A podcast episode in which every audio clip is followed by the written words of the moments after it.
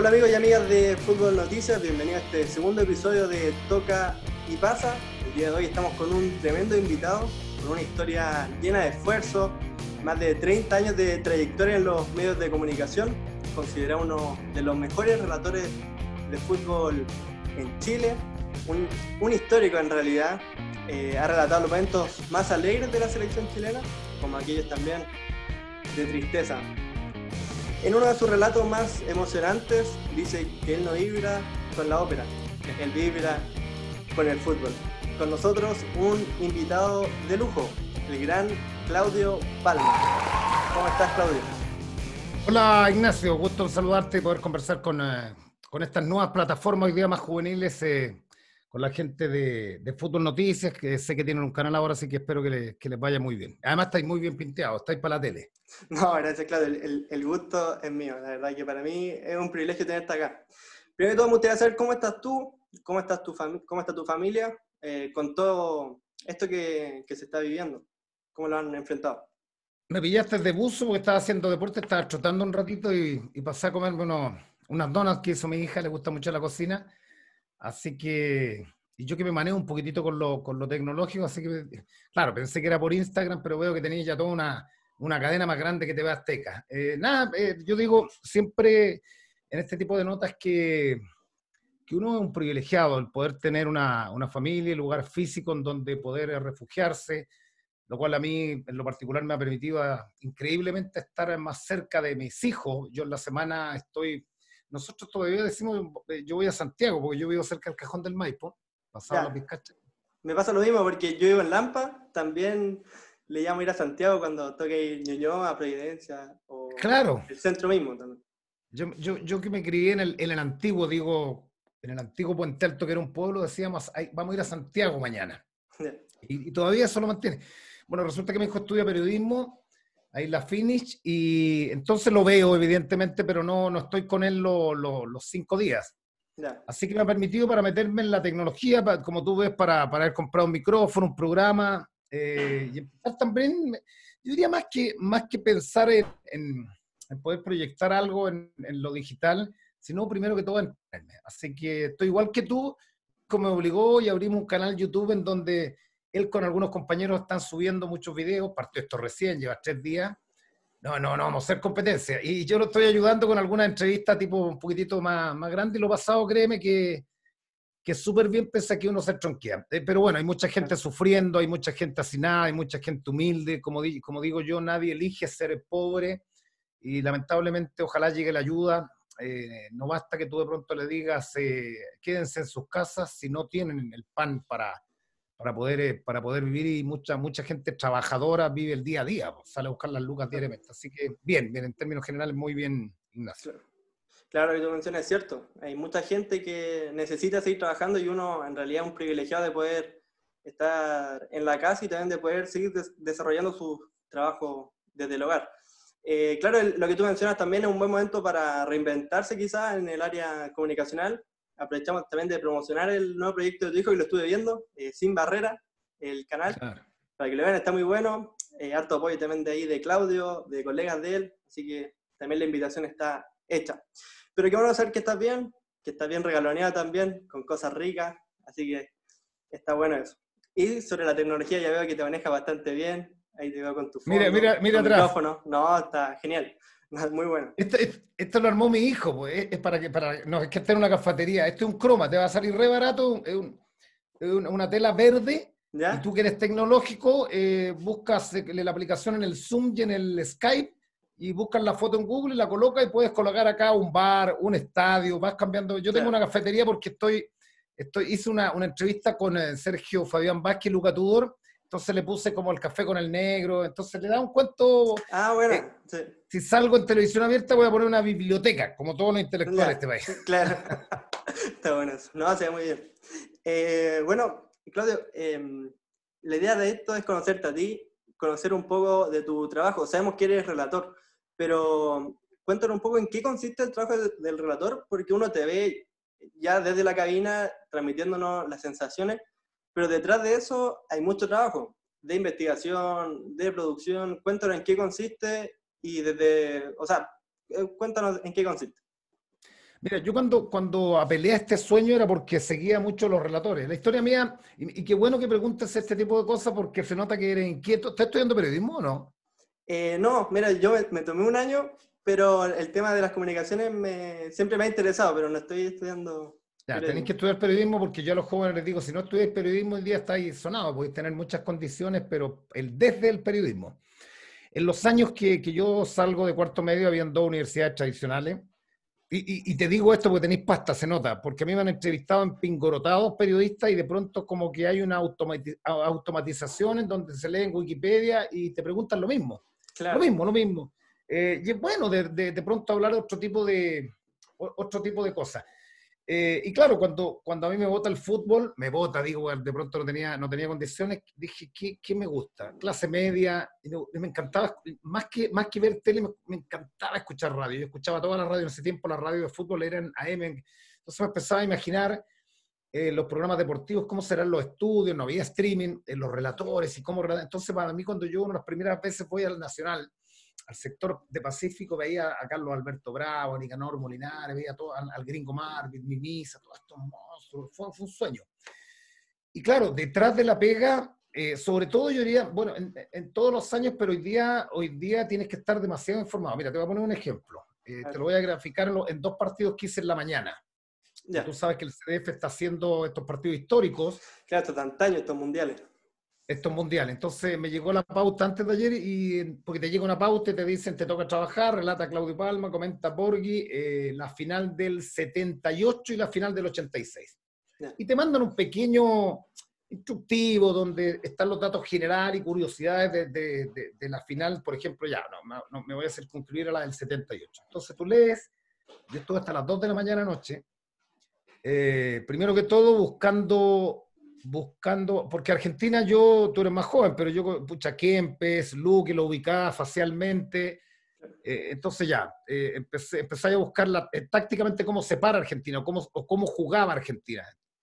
Pero de pronto ahí empieza el juego medio, medio, medio tremendo, porque de pronto te dicen, este no era lateral derecho en una página, en otro lateral izquierdo. Dibujos tácticos en ese entonces no había. Ya, me voy a Holanda.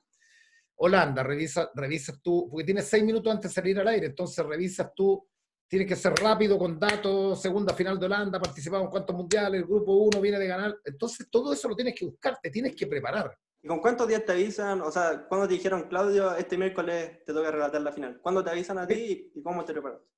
mira, regularmente las pautas en el canal para el fin de semana llegan el miércoles. Para el fin de semana, ya. Eh, te llega una pauta y después te pasan el estadio una estadística, la imprimen antes, que es básicamente los tres últimos partidos, los goleadores de cada equipo, eh, ¿me entiendes? Pero uno, el fútbol local, evidentemente lees un poco y ya estás. Pero estos partidos, o los partidos que uno relata mirando la tele, los mundiales son jodidos. Holanda. Primero que todo dije, hay una complicación de Holanda que no se ven los números de las camisetas. Segunda complicación que anoche ya advertí, porque tenía unos links y vi ese partido. No vi nada, o sea, no advertí las posiciones de los jugadores porque esa Holanda era fútbol total. O sea, el, el lateral derecho pasaba y rompía y jugaba por la izquierda y el de izquierda por la derecha. Segundo, todo rubiecito, los holandeses son pintosos. Entonces, todo, Nesken, todo, chuta. Entonces, se van complicando las cosas y tú dices, para uno la pega de pronto más fácil cuando juegan con cuatro en el fondo, porque tú ya tienes dos, dos de corte, sobre todo si hay un moreno, un rubio, en fin. Entonces dije, este partido me va a costar. Entonces, iba adelantando el partido y, bueno, estuve hasta las dos de la mañana estudiándome las dos finales para, en definitiva, para, para no pasarlo mal, porque a mí me pasa, me sucede que, que cuando los partidos se me traban y, primero que todo no puedes eh, quedarte callado. Si, si, la pelota la toca quien jugó para Van der Kerk jugó acá, tú tienes que nombrar al tipo. Si yo me callo en tres jugadas, tú estás acá y dices, y la gente no advierte todo este tipo, o, sobre todo la gente de redes sociales dice, no cacháis nada, porque es fácil cuando yo me pongo a ver un partido así con la tranquilidad, fin, pero cuando tú estás relatando tienes un nivel de concentración muy, yo termino muy agotado. Me imagino. una concentración en lo absoluto, en lo absoluto, en que te hablan, escuchar al comentarista, darle pie en los espacios, de pronto agachas la cabeza para mirar, mira si la pelota está estilo de esquina. O sea, son una serie de que, claro, con el tiempo uno las maneja con más oficio, pero no, no es complejo. Yo todavía soy muy obsesivo y para cada partido lo preparo, sobre todo estos partidos, los partidos del Mundial, los preparo mucho. No, qué, bueno que nos cuentas también, porque hoy en día uno prende el CDF y tiene el partido a la mano, después lo puede repasar en YouTube. Pero este trabajo es el que no se ve y el que se valora mucho y se agradece también. Eh, e, ese esfuerzo que ponen, por lo mismo, tú lo mencionas de llevar un relato, en otras palabras, de calidad, de que no haya estos eh, silencios quizás incómodos, de que haya un jugador que no se reconozca. Entonces, ese trabajo es muy, muy valioso y sobre el mismo tema también te quería preguntar, eh, ¿cómo ha sido para ti? Porque el fútbol chileno está detenido, que la selección también, que es lo que, al menos en, en CDF y Televisión es lo que tú principalmente estás relatando, entonces te toca relatar estos mundiales que ya ocurrieron, o sea, tú ya sabes cuál es el resultado, eh, preguntarte cómo relatar eso y además, en algún momento eh, también te estuvo tocando relatar partidos virtuales de Pro Evolution Soccer, el PES, yo lo estuve escuchando y tu relato sale espontáneo, natural, pero no debe haber un trabajo también ahí. Cuéntanos cómo lo has hecho en, esta, en estos dos casos.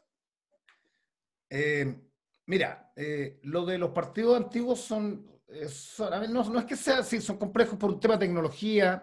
Era más, fue más fácil, por ejemplo, hacer los partidos blanco y negro, que los números se veían clarito que cuando aparece la tela color, porque la tela color los números... A ver, Argentina, yo me...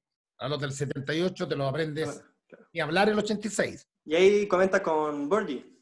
Con Borgi, que, además jugó. se agarró en el tercero. O sea, antes de, Inglaterra. Eh, entonces, nos dijeron en el canal, por favor, traten de hacerlo como en tiempo real. Ya, o sea, como que no se adelantaron a lo que venía. Claro. Eh, y, ahí no, no es que hubo una discusión, lo que pasa es que el primero no nos avisaron y nosotros lo eh, dijimos con Chapacasa, hagámoslo en retrospectiva, o sea, la gente sabe el resultado, y porque si lo hacemos en tiempo real, eh, vamos a perder muchos datos. Eh, vamos a perder, por ejemplo, en decir que partió Fernando Cornejo años después, que, que Nelson Acosta está enfermo, entonces lo hicimos así, sentíamos que lo, hicimos bien, pero de pronto nos dijeron, no, hubo crítica porque adelantaron los goles, y hay gente que, que quería el elemento sorpresa, o sea, no le da el gusto a nadie. Bueno, ok, listo. Entonces llegamos a un acuerdo que el relator eh, lo hiciera como en tiempo real, pero el comentarista, y ahí una conversación, el comentarista tiene que tirar más datos. O sea, entonces, por ejemplo, el bicho hoy día. Yo no puedo, no puedo hacer un partido más allá que sea una final del 82, donde sabemos primero el resultado y circunscribirme solo al partido, porque el bichi, yo le decía, y, estaba nervioso, ¿y dónde estabas viendo el partido tú? Y quedan tres minutos, ¿y qué decía Menotti? ¿Cachai? Es, una cosa más conversada, lo hicimos hoy día porque el bichi estuvo en esa, estuvo en esa selección. Claro, era imposible no, no, preguntarle. Claro. Habrá gente que le gusta o no, pero uno, uno tiene que tomar las herramientas desde el punto de vista que, que le acomode. Yo este partido lo vi anoche en un link de ESPN que lo hizo Kempes con Simón y fue pura conversación. Porque claro, estoy hablando no de este partido, el del 78, donde Kempes fue figura. Sí. Ahora, lo de los videojuegos, ¿sabéis que eh, fue un juego?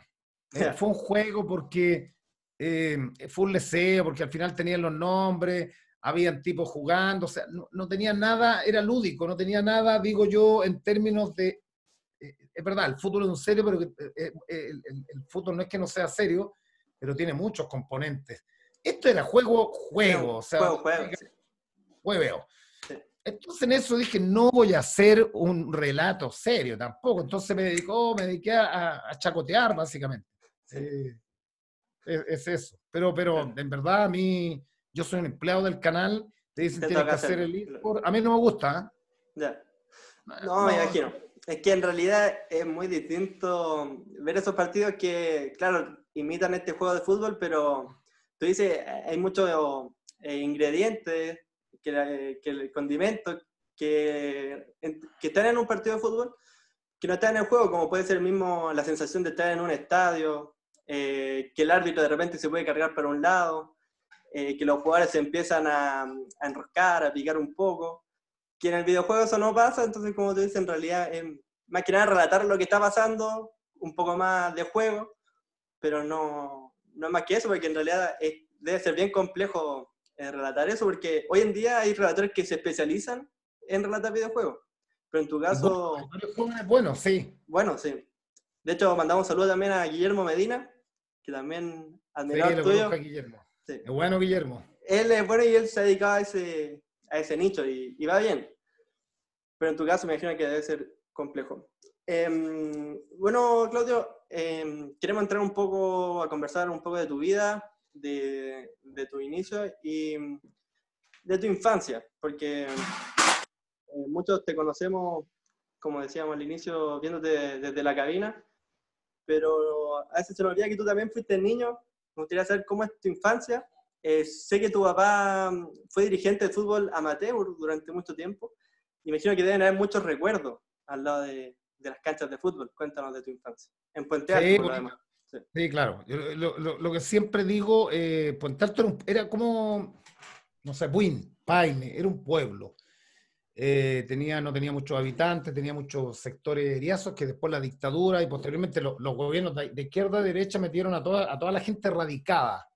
Le, le daban plata en esos años a, la, a, las comunas para que trajeran a los erradicados. Y yo no digo, no estoy en contra de, de que haya cambiado la comuna y sea una de las comunas de pronto Más grande. con mayor tasa de, eh, de, de, delincuencia, porque aquí al final nadie, a mí me gusta mucho una frase que, que, que la leí el otro día, nadie elige ser pobre. A la gente la, la, la, trajeron a los sectores ponientes de Puente Alto y no le dieron, no le dieron conectividad, no le dieron una plaza, no le, no le dieron jardín, no le dieron canchas de fútbol.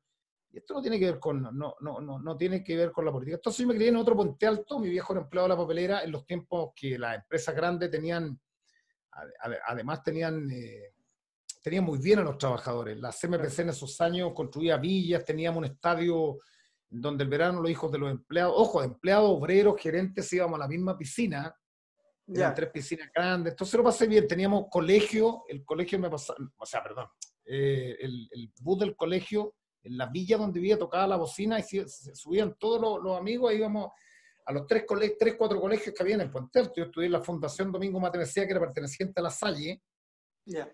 Y nada, yo tengo súper buenos recuerdos, las pichangas en la calle, era, era, otro, era otro, otro país, evidentemente. Claro. Eh, no había, yo no digo ni peor ni, me, ni mejor, porque mira, lo que estamos haciendo hoy día, en, en, la, la, tecnología es notable, sí. eh, pero claro, eh, no había delincuencia, jugábamos hasta las 10 de la noche, la noche que el caballito bronce, había lo que sí, había más, más, más cariño de este, de, si tú te fijas, todos decimos después de esto, ojalá que nos podamos abrazar, porque de pronto uno tiene, tiene 7.000 amigos en, en, en, Instagram y tú dices, a ver, ¿cuántos amigos son? Son cinco. Pero fue bonita la, la, infancia con mis viejos, mi vieja. Con mi vieja, yo hablo poco de mi vieja porque, porque mi vieja era la, la, fuerte, la de carácter fuerte de la casa, la que te revisaba los oídos y esto, la oreja y la uña, y ya, ya era jodida mi mamá, y me llevo muy bien con ella, la, la he ido a ver poco por todo este tema de la cuarentena pero tengo contacto permanente con ella. Y claro, con mi viejo fui más apegado porque él era futbolero mal, o sea, mm. volante central de los duros, patadura. Claro. Sí, en realidad eh, he sabido de que es, eh, socialmente Chile ha cambiado mucho en la manera de convivir con el, con el vecino, con los amigos, el trato era distinto. Y hoy en día tú, tú dices algo importante, que lo, lo mismo que estamos realizando, la tecnología, ha adquirido mucha importancia y también ha generado una, una dependencia de la Internet también. O sea, hoy en día, si la Internet se llega a caer, eh, no se puede realizar ningún tipo de programa, de programa, ni en televisión, ni este mismo. Eh, hemos generado mucha dependencia a eso. No sé cuál es tu visión de eso. Sí, como decía un amigo Eduardo Guillermo, eh, ni mucho ni poco, decía él, ¿eh? ni mucho ni poco, es verdad. Es, es, como yo, eso lo ocupo, digo, cuando me estoy preparando para un partido, pero si me preparo tanto, es demasiado que al final es malo. Claro. Eh, pero si me preparo poco también es malo, ni mucho ni poco. Eh, ¿Por qué? Porque yo no soy de los que, de los que, de los que digo, el, todo lo de ayer fue mejor. No, o sea, hoy día, antiguamente tú, lo que pasa es que había menos delincuencia, entonces tú salías y, y, y si llegabas a las 2 de la mañana, pero no, no, había, no había forma que te llamaran, ¿dónde estás? ¿Me entiendes? Entonces, la telefonía, la computación, los mails, que tú puedes poner un correo, eh, claro, uno más viejo se pone nostálgico, entonces cuando me mandaba una carta a una polola iba al correo central, si era del sur la polola, pero hoy día esto es, no, es notable. A mí me encantaría esto con la vida de antaño, pero claro, lamentablemente esto, esto se ha contrapuesto Mm. y ha sido un elemento de pronto confrontacional con, con, con, el tema de las relaciones, de estar con los amigos, de estar, de estar Claro. jugando en la calle una pichanga, ¿cachai? Eh, Sí. Por ahí va.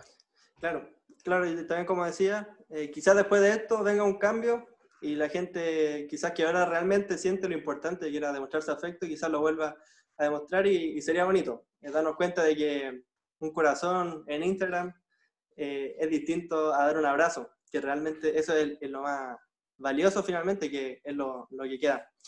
Em, en tu adolescencia, ¿cómo, cómo eras tú? Em, ¿cómo, te llevas con, con, las mujeres también? Y, y saber cómo, te iba en el colegio también, que nos cuentes de, de esa área.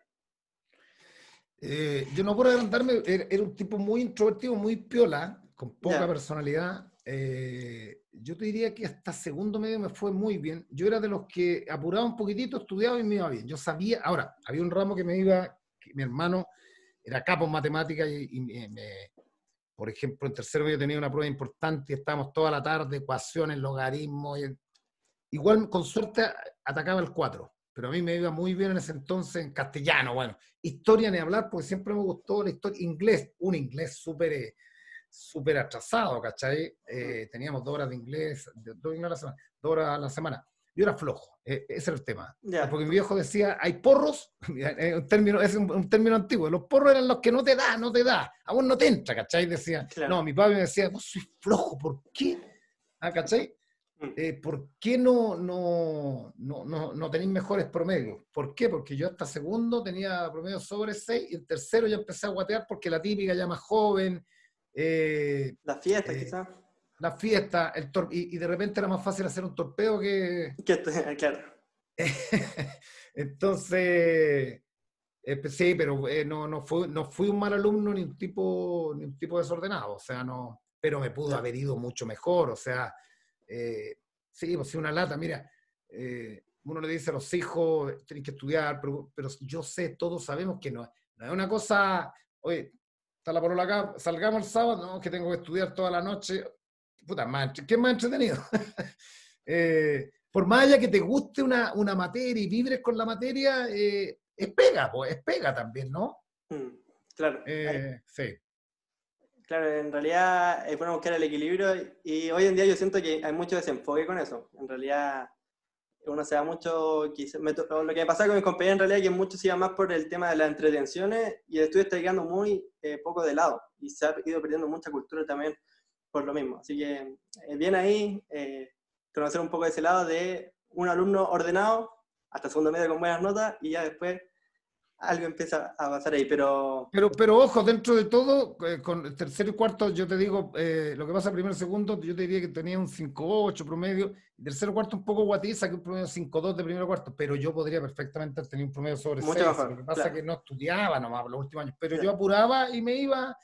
Eh, como, no sé, pues estás jugando fútbol, si esto le ganamos, apuramos un poco y le ganamos. Es verdad. Y sí. voy a meter y correr. Es eso, básicamente. Así lo, lo graficaría yo. No, buena la ilustración. Oye, y, ahí ya terminas tu eh, enseñanza media y entras a estudiar en locución, tengo entendido.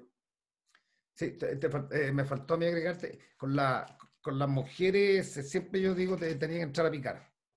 entrar a picar decía, porque en esos años, en esos años ya, lo sé, o sea, vayan a discoteca las chicas bailan solas, a mí me parece notable esto de, del, del poder, igual, la igualdad de género, la, en esos años había un machismo exacerbado. Nosotros, a nosotros nos criaron con un, con un machismo. Entonces, primero que todo, las fiestas, las chicas, la, la, gran mayoría le, daban permiso hasta cierta hora. Eh, Eran más chicos de pronto los, los viejos. Entonces, esperabais la fiesta del día sábado de pronto. No sé qué humorista lo hacía muy bien. Estábamos el grupo acá, allá, y tenían que cruzar todo. Mira, eso, ir a rebotar, como decía. Y, decía, ¿y, quién va? Yo voy a rebotar y se te decía no, y de ahí tenías que devolverte y el huevo que te esperaba acá los compañeros era... Entonces no... Fui, sí, fui poco, dos o tres porolitas nomás, y, pero bien, pero, pero, pero yo te diría que hasta los 24 años, 25, y después ya de, la típica desilusión amorosa, decirte uno poroleo ya por un tiempo largo y me dediqué a pasarlo, entre comillas, bien a salir con amigos. Era así muy discotequero, me gustaba a mí me gustaba mucho ir a la, más que al pub, o me gustaba la discoteca, todo el tema de las luces, en esos años estaba la Excalibur. Eh, ¿Y ahí ¿qué, qué, qué, tipo de música se bailaba en, aquel entonces? Harto rock latino. Ya, Soda Stereo, La Ley Pues, eh, tú pensabas que te iba a decir Elvis Presley o a, No, no, no. O Bill Haley, no, si tan viejo no. No, a mí me gustaba, a ver, en música en esos años me gustaba de la música en inglés, Van Halen, no sé Ya. si lo cacháis, Van Halen, David Lee Roth, eh, búscalo. Eh, eh, habían, habían temas, mira, yo soy soy súper eh, transversal y respetuoso con la música. O sí, tenía un par de temas que me, que me gustaba. eh, y de baile, o sea, le metía merengue con Juan Luis Guerra, pero... ¿ah? La- harto rock, harto rock latino, me, siempre me encantó el rock latino desde Sui Generis, la Celeste Carballo, eh, Soda, Los Abuelos de la Nada, GIT, eh, y, y hubo un movimiento paralelo chileno que me gustó mucho también de rock latino, donde salió Scaramelli, eh, pucha, eh, había unos valdivianos, Aterrizaje Forzoso, UPA, Claro. había varios, ¿cachai? No, Bueno, y, ni hablar, y ni hablar los prisioneros. Claro. No, la ley, yo La ley, Vasconcelos. siempre, la ley, no, yo, Claro. claro. Claro, ahí Pero en ese hubo- tiempo yo Vasconcelos no era conocido cuando yo tenía 18 o 20 años. Claro, en realidad es como de los 90 un poco hacia Es de los adelante. 90, sí, maestro Vasconcelos, sí. Sí, no. O sea, si no poní, si no ponía en las fiestas eh, las 6 de la mañana, ya esa, esa es la que bajaba en las cortinas y ponía en los candados. Claro. No, pero ahí hubo un movimiento ahí. En realidad eh, se, se ha comentado. Aterrizaje forzoso, la ley, tú lo mencionas también. Y ya entonces no, no- nos cuentas que te metes en enseñanza media y eh, empiezas a estudiar locución. Eso, ¿dónde se Pero- estudiaba? Pero, pero no fue lo primero que quise hacer. Yo salgo, mira, lo que pasa es que yo salgo de cuarto medio para hacer la corta. Mi viejo era dirigente de un equipo como de tercera división que jugaba frente a, Ya, se llamaba Granja Juniors, que jugaba contra Municipal Las Condes, Barnechea, Mayoco Atlético, Lanchile. En ese tiempo estaba la primera y segunda división entraba tercera A y tercera B, que era como cuarta división. Y ahí jugaba, mi viejo le gustó siempre la dirigencia, era presidente, el presidente del club del barrio, ¿cachai? ya. Y metió a ese equipo en, en- en cuarta división, había muy buenos jugadores, Soín Cabata, que después fue Melipilla. En, eh, entonces yo salgo de cuarto y yo quería, yo estaba en Cobreloa, yo estuve seis meses en las cadetes de Cobreloa en Pudahuel. Claro, también te íbamos a preguntar. Ya, eh, con el Choco Hermosilla, que falleció hace poco, un técnico, pero no jugué nunca. Me inscribieron por un torneo de apertura y el hermano del Kiki Berrío, que era un, un arquero de Cobreloa, Mm. el, el hermano era titular del primer equipo, era muy bueno y, y fui suplente durante seis meses en un campeonato y ahí me aburrí. De ahí, de ahí dije, ¿qué voy a hacer? No sobraban las lucas en la casa. Eh, poca gente sabe que en algún minuto un amigo de mi papá, que era kinesiólogo, dijo, estudia podología. Me inscribí, duré un día, no fui más. Otro amigo de ¿Podología? mi papá, claro, estuve en una clase y me fui. Después otro amigo, mi viejo, me dijo que era, tenía un puesto en el hogar de Cristo, en la oficina ahí en la calle Tucapel, que viene y me dijo, anda a verme, yo te, yo te meto en el tema administrativo, vas aprendiendo conmigo. Tuve una mañana y me fui. Y de ahí dije, voy a estudiar locución. Por- ¿Pero por qué locución? ¿Tú, por, el, por esta cercanía que tenías con el fútbol? ¿O ya de- de en el colegio tú como que relatabas quizás en el- los recreos? ¿Cómo te das cuenta No. de que eso era lo tuyo? No, yo cuando estaba en cuarto medio, eh, yo sabía, o sea, creía más que todo que iba a jugar. Eh, mi sueño era firmar en Cobreloa, porque como te digo, firmé por un torneo de apertura y jugamos con el carnet de identidad. Ya, Entonces dije, firmo en Cobreloa, yo sé que acá no voy a jugar porque el titular es muy bueno, pero con ese pase yo voy a cualquier equipo, vengo de Cobreloa, ¿cachai? Voy a Magallanes, voy acá, al Audax. Mm. Mi idea estaba ahí, y mi idea era así, o sea, si yo no juego me voy a Perú con 18 años y busco, o sea, era el, el todo jugar a la pelota. Pero bueno, Ya. eso se derrumbó en menos de un año. Y mi viejo escuchaba mucha radio y yo escuchaba mucho fútbol, la Deporte Total de Minería con Julito Martínez, y escuchaba a Milton Milla en la radio, el Capo Villalta en la mañana. Entonces me empezó a gustar lo de las comunicaciones y mi viejo conocía a un periodista que todavía está vivo, habló con él y entré a la radio Yungay con eh, Santiago Chavarría. Y ahí partí, y ahí dije, tengo que estudiar. Pocas lucas. Periodismo, partamos de la base que periodismo se impartía en la Chile y en la Católica. Eh, no habían privadas. O sea, y si no, y entráis con 700 puntos. Yo ponderado, no sé, con suerte habré tenido 550 o 500. Entonces dije, entonces hice estudio de locución porque la locución en, esa- en- en esos años funcionaba. Los lectores de noticias eran locutores, los animadores de radio eran locutores. El periodismo era una carrera que, que, que era relativamente nueva, porque después entra la hornada, horneada de periodistas, de periodistas jóvenes, pero imagínate, los lectores de noticias eran Javier Miranda, Santis, el Argandoña, los hermanos Palacios, Cruz Johnson, tú eras muy, muy joven. Eh, Después irrumpen los periodistas. Entonces dije, voy a estudiar locución en la escuela de locutores. Fui y eran muchas lucas. Y ahí estudié, en un- en- eh, también no terminé porque estudié en una academia que se llama Walter Burg, un tipo que, que hablaba. Y y duraba dos años, yo al año termino y le digo a mi viejo, este es un fraude, le digo, porque en verdad nos sacaban plata por los estudios, ¿cachai? Y ya yo estaba en radio, pero sabía que era, en verdad, era un robo. Es lo que hace un instituto hoy día, que te da un cartón de técnico en locución, hoy día, la YEP. Técnico en locución, dos años. Yo, yo, yo, me enteré de chicos que entraron a Pro dos años, más de 150 lucas la cuota. Y, yo le decía, no te, no te va a servir de nada ese cartón. Mm. Porque antiguamente los locutores pasaban a la televisión, los Julitos Videla eran buenos en radio y los llevaban a la tele. ¿Qué pasa hoy día? La gente de pronto, los jóvenes preguntan, ¿por qué están los mismos? ¿Por qué están en la radio los tipos de la tele? Y la explicación es muy clara. Porque la radio hoy día trae un tipo que venda. No sé, pues la radio contrata a Zabaleta, porque teniendo a Zabaleta, teniendo a Zabaleta, Zabaleta viene adosado a tres, con tres clientes. ¿Me, entiendes? Sí. Entonces los tiempos cambiaron. Hoy día el locutor, salvo los locutores de radio, los Fernando Solís y todos estos tipos capos eh, institucionales, pero, pero el resto hoy día no hay opción. O sea, si no estudias periodismo, no entras en un medio de comunicación hoy día. Mm. Claro, me imagino. Y entonces, eh, este, esta carrera de locución, tú no la haces completa. Duraba, ponte, lo que pasa es que era chanta, o sea, yo aprendí re poco, e imagínate que los días sábados, eh, los días sábados hacíamos televisión y en esos años, plata de hoy día, lo apoderaba, bueno, eh, mi viejo nos cobraba 50 lucas, plata hoy día, 50 lucas para, para, para hacer el taller de televisión.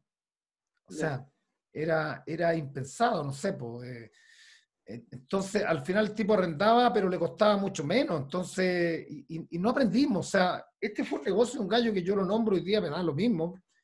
Pero, pero lo que pasa es que salió en el diario y como no había dónde estudiar locución, porque estaba la escuela de locutores y aparece la, nueva escuela de locutores Walterburgo, que yo lo he googleado, no sé si habrá trabajado, de pronto habrá trabajado. Y entramos varios, yo tengo contacto con algunos chicos hoy día, un chico de Viña, Montenegro, que trabaja, pero nos dimos cuenta todos los compañeros que era, que era un negocio tremendo, porque, no sé, pues imagínate, eh, éramos 20 a 50 lucas los días sábados y era una hora de televisión, o sea, con suerte prendían la luz, hablaba dos cosas y fuera. Entonces le dije a mi viejo, ¿sabéis qué? No voy a aprender nada, o sea, no he aprendido nada. Técnicas vocales, ¿cachai? Técnicas. En un año, si tú estudias locución, deberías ya estar manejando las técnicas vocales, hablar, hablar desde, desde el estómago y no de acá.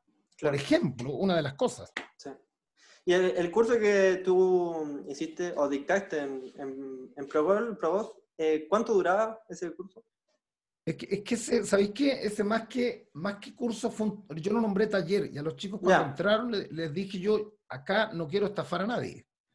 O sea, eh, está el nombre de mi juego, en, en puta, no me el léxico, eh, está en el juego mi nombre. ¿Qué hice yo?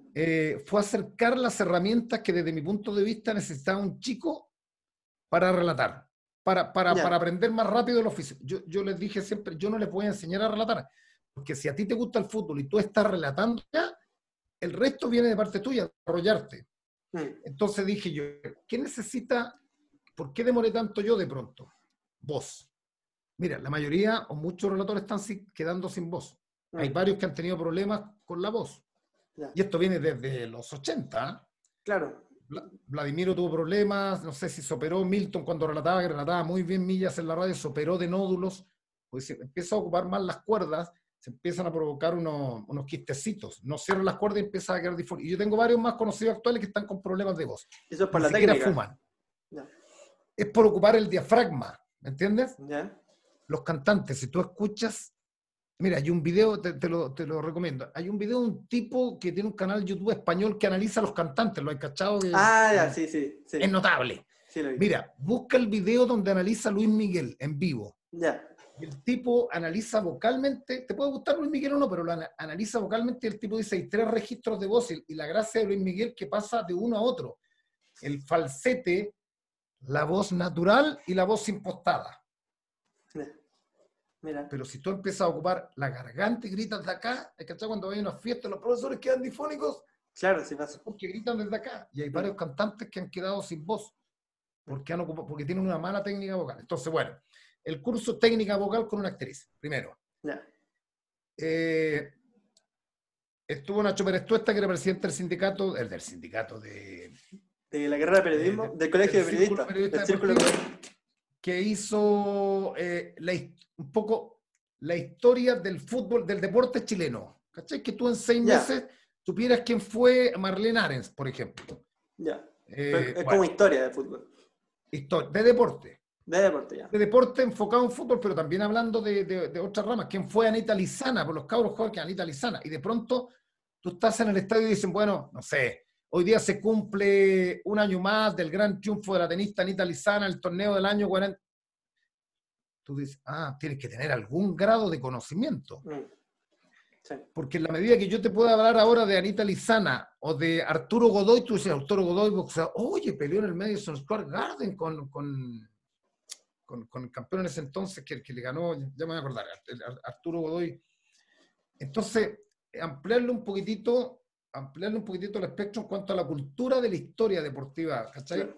Bueno, en Nacho Barca, locución comercial para los relatos de radio, eh, Sotomayor para, para los... Habían chicos que estaban estudiando periodismo, pero los que no estaban estudiando periodismo, eh, le hicimos una introducción en seis meses de periodismo con Sotomayor.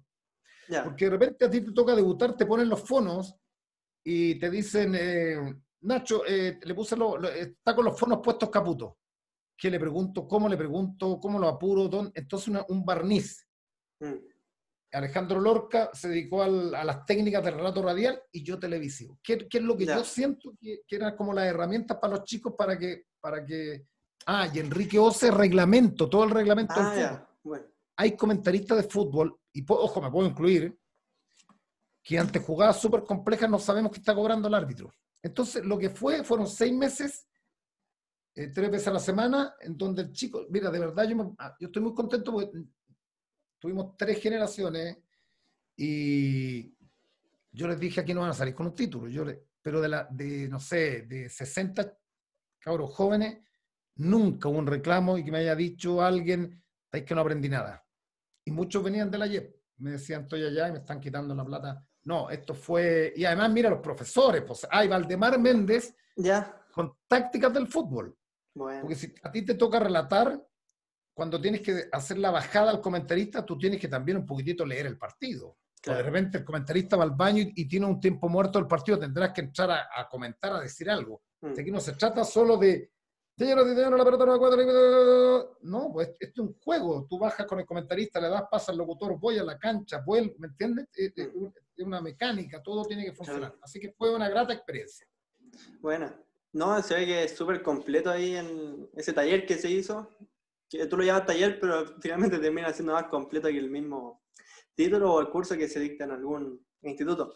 Pero también algo importante que tú señalaste en eso fue que en realidad, si uno tiene la voz, si uno ya gusta el fútbol, como que tiene que, como se, podría decir, tiene que lanzarse a relatar, que fue tu, tu caso. Eh, ¿Dónde comienza haciendo tu relato? Yo comienzo mirando la tele, cuando ya, entro a la radio, a ser reportero en la radio Yungay, me gustó el relato. Y ahí me paraba frente, tengo una foto, ¿eh? una foto de los, o sea, 18 años con una grabadora ahí. Eh, en la tele notaba las formaciones y hacía el tónico, como digo yo. Hacía el payaso porque la grabadora que me había comprado mi viejo en National, le ponía los fonos chiquititos y me paraba, me iba a la pieza y me paraba y relataba, relataba, relataba. Y ahí Mira, lo, que siempre yo digo, la pega de uno podrá gustar o no, pero lo que siempre, siempre yo he sido súper obsesivo, entonces empecé a grabar desde muy joven eh, muchos relatores chilenos y me llegaba la onda corta de Argentina. Llegaban radios de Argentina, entonces empecé a descubrir relatores argentinos. Entonces siempre, siempre como pendiente, esto lo hace bien acá, lo hace mal acá, en fin, tratando de mejorar. Y ahí, y ahí parte el cuento, pasé por la Yungay Corporación, un poco tú sabes, la gente que conversa conmigo un poco sabe el recorrido por varias radios. En algún minuto me fui a trabajar a Viña porque no tenía pega acá, la radio Color, en algún minuto encaré un proyecto en La Carrera, que era la radio de la hípica. Eh, trabajé en muchas radios, en La Portales, en La Nacional. Mm. Eh, oh, eh, la chilena, la chilena desapareció, pero trabajé un día en la radio Santiago. Yo trabajé en, un programa de la U1 de Colo Colo, la Sintonía Azul. Yo trabajé en la Sintonía Azul el año 90 era tercer relator, Pepe Mazábal era el primero, y, antes había estado en un programa de Colo Colo, Colo Colo en el aire, con el Tito Garrido, hicimos, relatábamos ahí. Hmm. Bueno, oye, em, a propósito de este inicio en el periodismo, eh, yo he visto, bueno, últimamente has publicado algunas fotos y también lo comentamos la semana pasada con Ignacio Valenzuela, del tipo de periodismo que se vivía. Eh, hasta, no, hasta no hace mucho, yo creo que 2006 todavía seguía esto, incluso un poco más también, que era este periodismo en cancha, como este periodismo estilo barrabases, por decir así, que todos los todos los noteros dentro de la cancha, hasta incluso tú hiciste un video en el camarín de Colo Colo donde estaba Marcelo Bartichotto. ¿Cómo era ese periodismo y qué recuerdos tiene? Mira, eh, en aspectos generales es romántico. Todo lo que mira atrás uno dice que nostalgia. Tú llegabas, por ejemplo, al Estadio Nacional y había un tablero afuera del vestuario donde estaban unos cables colgando decía Agricultura, otra monumental chilena, Santiago Cooperativa Minería Nacional, Portales, y por ahí Radio Colo Colo. Ya. Entonces tú te conectabas con una bombita, un bomba le decían a los micrófonos grandes, te ponían los fonos escuchando la radio, partía la transmisión y llegaba, por ejemplo, la U o Colo Colo, da lo mismo. Estaban al vestuario los tipos, ¿ya? Se vestían, las transmisiones siguen siendo igual, pero tú podías estar en cancha. Entonces se vestían y a ti te dan pase. Entonces vamos al primer contacto al camarín de Universidad de Chile, Claudio Palma. Bueno, acá todavía las puertas están cerradas, los jugadores llegaron recién. De pronto se abrían y el coordinador te decía, 10 minutos, y entrabas, los tipos se estaban vistiendo y tú entrevistabas. Bueno, entonces le decía, no sé, Waldo, sí, eh, por acá viene Marcelo Barticho. Adentro el camarín, Barticho, Marcelo, ¿cómo te va Marcelo? ¿Cómo está para el partido? hasta que de repente te sacaban y te ibas detrás de los arcos. Ya. Y era notable porque cuando los equipos salían, tú de repente te ponías fuera del túnel y la típica, que le vaya bien, que le vaya bien, colocó a la cancha, la U a la cancha, Católica la... Y en los entretiempos eh, termina el primer tiempo, decía Nicanor Molinari, que relataba cinco operativas, vamos a la cancha, hay notas al paso. Y ahí corríamos las ocho radios, los ocho tipos ahí. Y ahí la mayoría, no, fíjate que no, no sé, no, hablaban mucho, o sea, terminaba, y no sé, yo subí una nota con una foto con Barrera. Rodrigo Barrera, ¿qué tal el primer tiempo? Bueno, sí, ahí está Barrera, ¿cachai? Sí, dan al corte. Y al término del partido, eh, se cerraba la puerta y en un momento se abría y entraba, no sé, un enjambre, porque andaban los reporteros, pero andaba ahí con un técnico que te andaba tirando el un enredo de cable. Era, era, eran otros tiempos, románticos. Había ocho tipos en cada pórtico, uno tenía más cercanía con los jugadores, los conocía, veía hacer, veía, veía hacer el trabajo precompetitivo. Mm. Hoy día no, hoy día cambió, hoy día es conferencias de prensa, los tiempos cambian. Es una de las cosas que que de pronto dices tú, sí, o sea, está bien porque eh, era a lo mejor muy intimidante. No, no me puedo imaginar hoy día, por ejemplo, el Barcelona con meses adentro con 20 periodistas entrevistando. No, o sea, eh, es impensado. Lo que me molesta, sí, en los tiempos actuales, que los equipos grandes eh, de pronto le dicen a los periodistas van a hablar dos jugadores, en Colo Colo, por ejemplo, y los tipos no hablan. Mandan a los, a los cabros más jóvenes, a los jóvenes, ¿cachai? Entonces, poco respeto a la prensa también. Sí, se perdió esa, esa relación que era mucho más directa. Y también yo me imagino que servía para evitar tanta especulación que hoy día con la relación dentro de los camarines. Porque, bueno, en todas las cosas... más especulación. Hoy día. Sí. Claro, yo creo que al no ver información se especula más. Esto es lo que pienso yo. Porque antes tú veías cómo era el camarín, obviamente que iban a haber problemas como en todos lados, pero era esto y esto y, y listo. Incluso puede que en el mismo camarín se arreglara pero ahora uno lo ve que entran al túnel de salida enojado y viene el escándalo de la semana, se fueron discutiendo, qué sé yo, cuando quizás en el mismo camarín ya se habían arreglado. Entonces, se extraña eso, es romántico, como dices tú, y, queda para la, historia. Mira, a ver, eh, yo creo que también los medios tienen que hacer un mea culpa. A ver, primero que todo tenemos una selección brillante, dejemos brillante futbolísticamente, que lamentablemente ya entró en su recta final por la edad. Sí. Pero tú cuando cubres la selección, en verdad que eh, a mí me dicen, ¿eres amigo? No. Eh, no me dan ganas de ser amigo, no tengo amigos, eh, no me interesa ser amigo de los seleccionados, les tengo mucho respeto. ¿Sabes por qué? Porque te ven como, ellos te ven como enemigos, muchos de ellos. Los jugadores. Salvo, sí, salvo excepción, el Chapa y otros tipos que, mira, a lo menos te saluden. Mm. tú estás, bajan, bajan del bus y no, no pescan a la gente, no pescan a la gente que lo está esperando hace dos mm. horas un jugador que cuando estábamos en Corea nos agarró, en Japón nos agarró un terremoto, nos salimos por un charter por el embajador, en una gestión del embajador, y un jugador que no voy a, voy a velar y se acercaba y decía, vamos a llevar a los, a los buitres gratis. Yo no miraba, decía, qué poco respeto. Mm. Porque si ellos piden respeto, bueno, tiene que ser recíproco, eh, recíproco el, tema. Entonces, ahora, hay muchos que en verdad, y lo digo con, con harto respeto, ah, no les gusta hablar, hay algunos muy introvertidos, yo vivo a tres casas de Charles Arangue, que es un tipo muy callado, no he hablado nunca con él, porque él es, y vivo a tres de Mario Lepe y con Mario, hola negro, ¿cómo estás? Hola Marito, conversamos, es otra generación. Mm. Eh, no hablan, no les gusta hablar, y te voy a dar un ejemplo, ¿por qué, por, qué el periodismo eh, reclama mucho por qué hablen, no por tener la nota? Eh, te voy a poner un ejemplo. Eh, yo en, esto, en esta pandemia eh, vi Fórmula 1, lo he contado mucho, no sé si lo viste, un documental de Fórmula 1. No, no, no lo he visto. Espérate, no gustándote la Fórmula 1, a mí no me gustaba, pero me quedé y me enganché, pero hay una historia maravillosa de competitividad, es, como un reality en cada, en cada país. ¿Qué pasa con eso? Que yo vi, vi la Fórmula 1 y me interesó, entonces como me interesaron las excentricidades, lo pesado de algunos pilotos, lo carismático de, de otro, empecé a investigar. Entonces empecé a leer más de Fórmula. ¡Ay, se cambió! Bertogen se cambió de acá a acá. Eso, eso es. Si tú abres la puerta vas a tener mayor interés. La gente se va a interesar. Y eso lo entendieron los gringos, eh, pero hace mucho tiempo. Claro. Sí. No, bueno, eh, espero que quizás en un futuro se vuelva a tener esta, esta relación que además hace muy bien para los futbolistas, como tú decías. Los futbolistas hoy día no hablan y de repente cuando hablan les cuesta hablar. Y quizás por lo mismo, porque no desarrollan eh, tanto este trabajo comunicacional, que es muy importante en estas actividades que convocan a mucha gente. Eh, Claudio, para seguir avanzando, hasta ahora hemos hablado de tu paso como, como, como, como reportero, podríamos llamarlo. Eh, también te tocó ser, hacer de locutor, pero desde la cancha, desde el borde de la cancha. Y en un momento tú das un paso, un salto a la televisión. Me gustaría saber el factor Don Ballet en esa etapa. Eh, yo diría que fue clave, lo de Eduardo fue clave que conocí la Portales, me lleva a la Radio Nacional, Tenía, tuvimos siempre una muy buena relación, muy buena relación. Ojo, tú puedes tener muy buena relación laboral y no necesariamente con, eh, puedes ser un gran, gran amigo. A mí me gusta, soy de los, de los que no me gusta invadir. O sea, si tú no me invitas a la casa, yo no voy a ir a, meter, a meterme a tu casa, ¿me cacháis? Claro. Eh, pero, y además que Eduardo tenía una parte solitaria también, pues un tipo que, que de repente se iba para adentro. Entonces, eh, era especial, Eduardo. Eh, ¿Y eso tú ya, ya, lo notabas desde que lo conociste o fue con el tiempo? Sí, sí, sí, lo conocíamos, evidentemente. O sea, era una gran persona.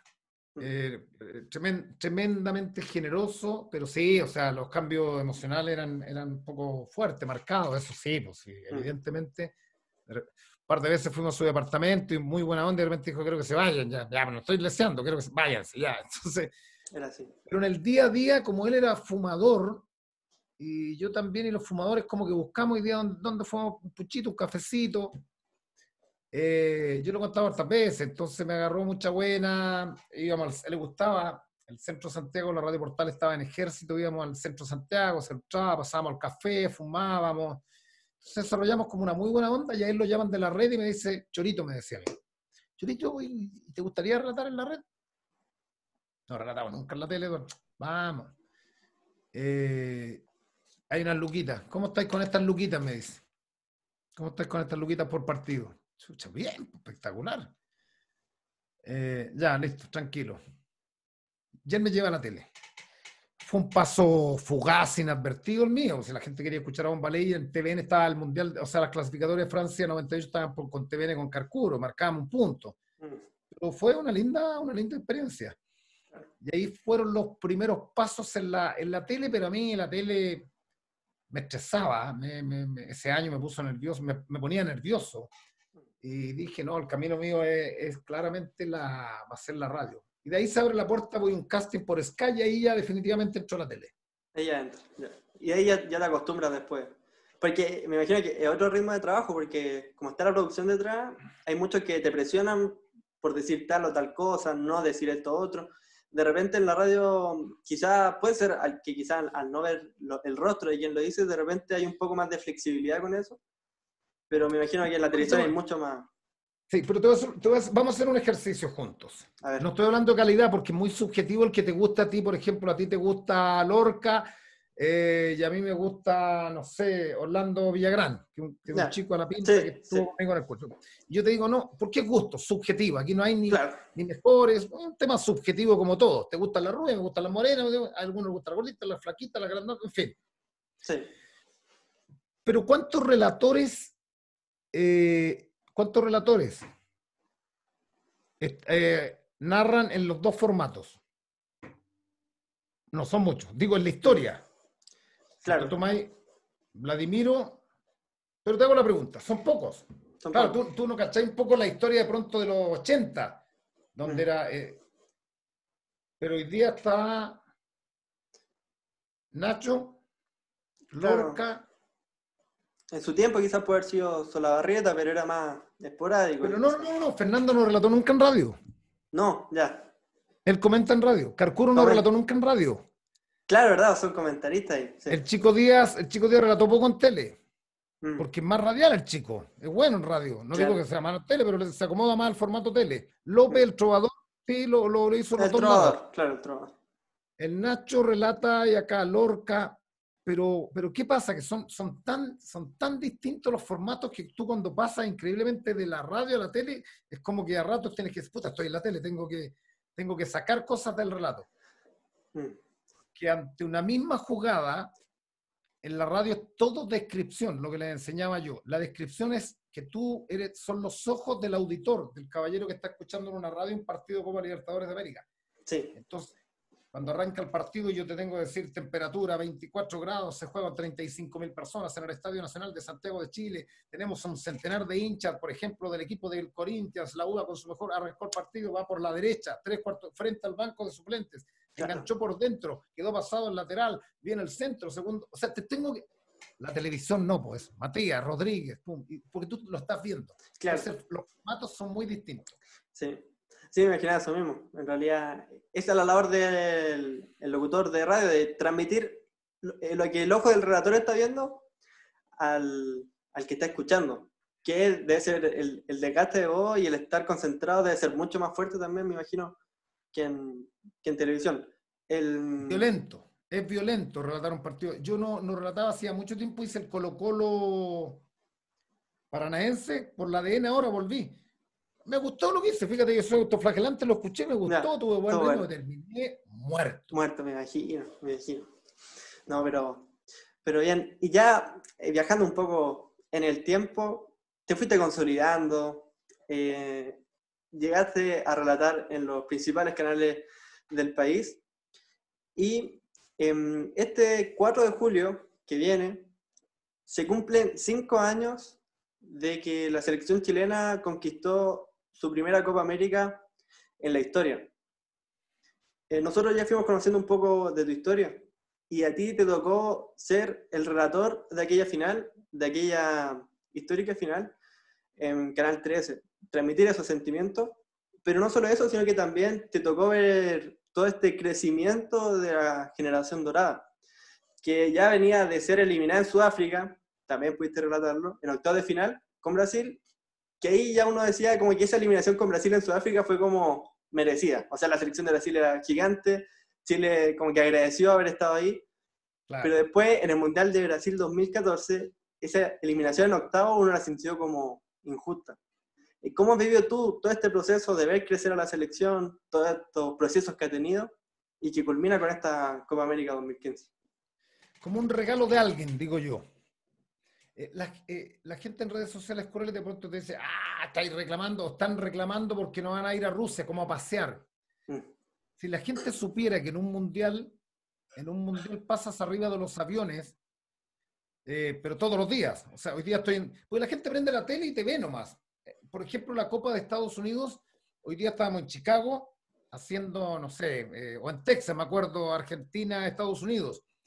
Al hotel a las 2 de la mañana, arreglar maletas porque a las 5 nos teníamos que ir al aeropuerto, a las 8 el vuelo a Chicago, Estados Unidos gigantesco, para llegar a la, por los cambios horarios 2 de la tarde, pasar al hotel, cambiarse de ropa y a las 4 estar en el estadio.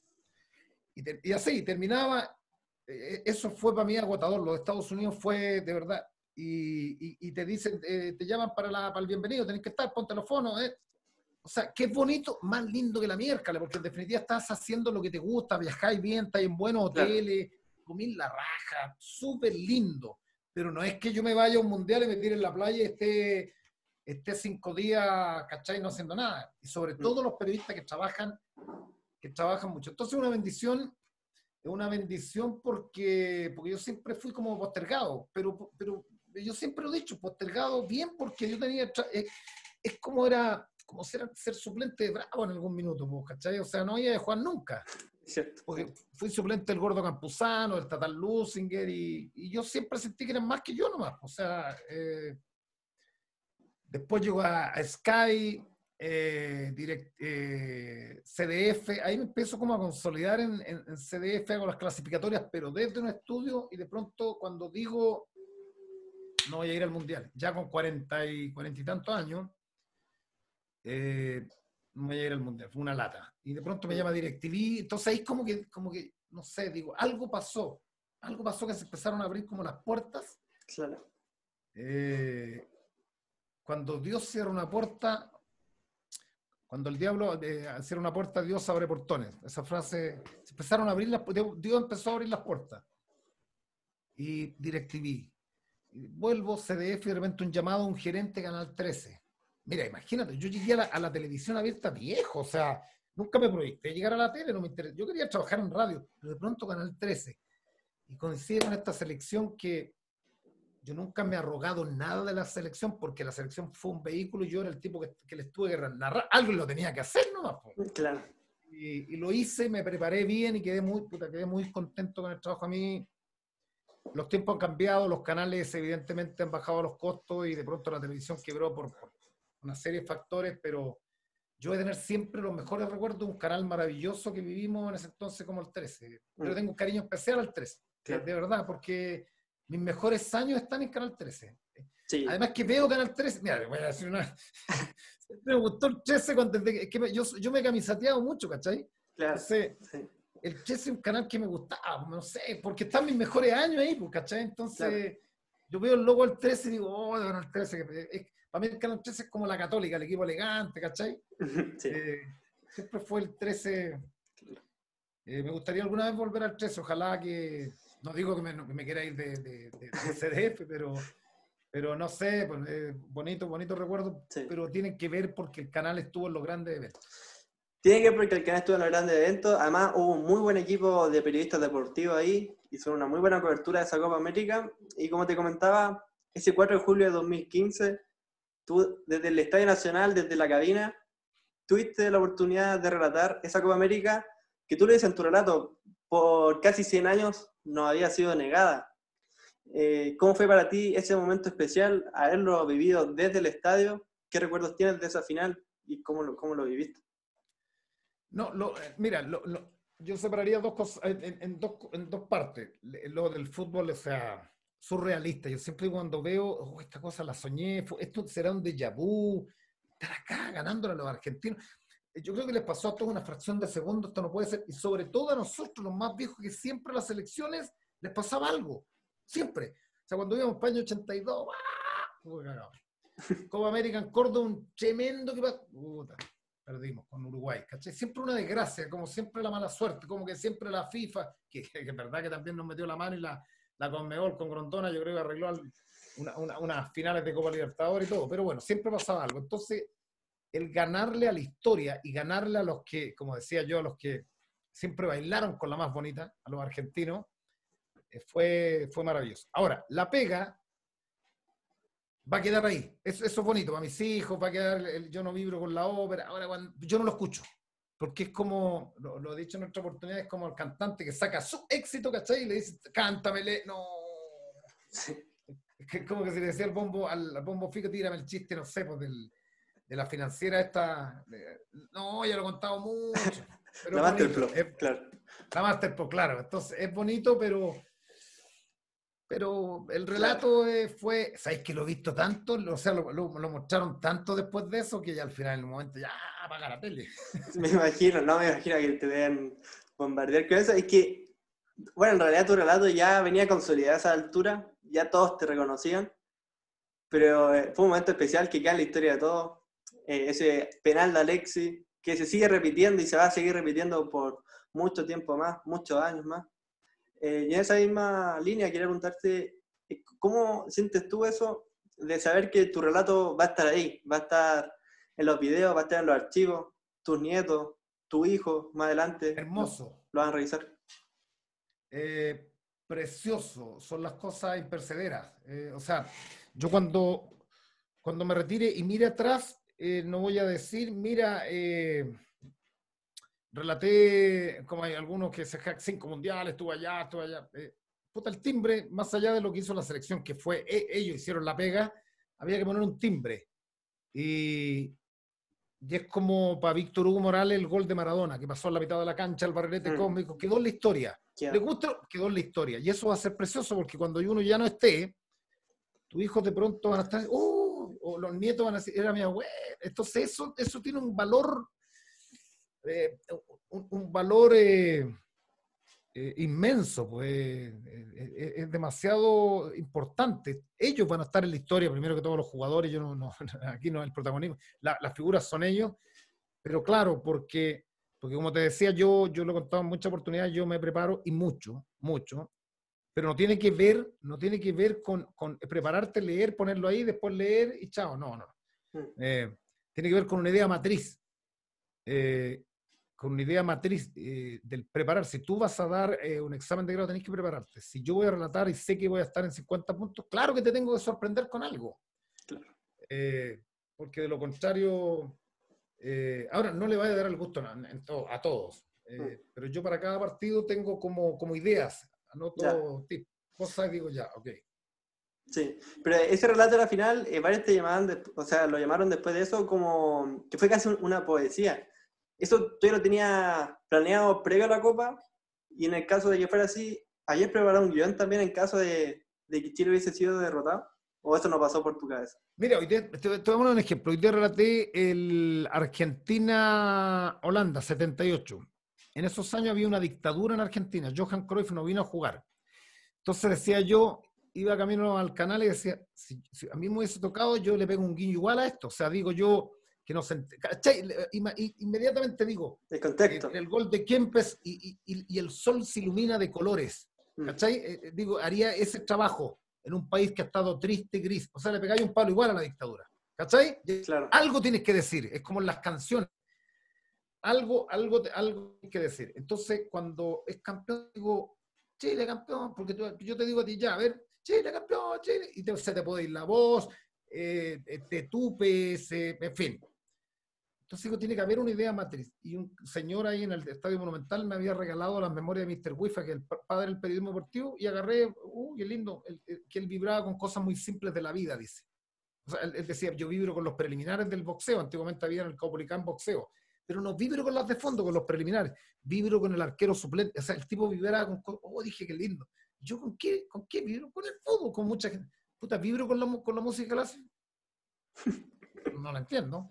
La pintura, me, me gusta la pintura, ¿eh? o sea, cuando veo cuadros de mata, es preciosa, ahora me, me, he metido más en el tema. Ahora sí. Eh, pero no es que, no, no es que, que arte, ¿no? Claro porque tengo un vecino, un señor de edad que es pintor, y un día me dijo, usted dijo que no le gustaba la pintura, y mire, yo Entonces, como, como en ese sentido me gusta estudiar la cosa, y este aquí eh, mata, uy, qué lindo, mata, y mata hacia esto, este botero, abstracto, Rivera, la esposa de, de, de Calo.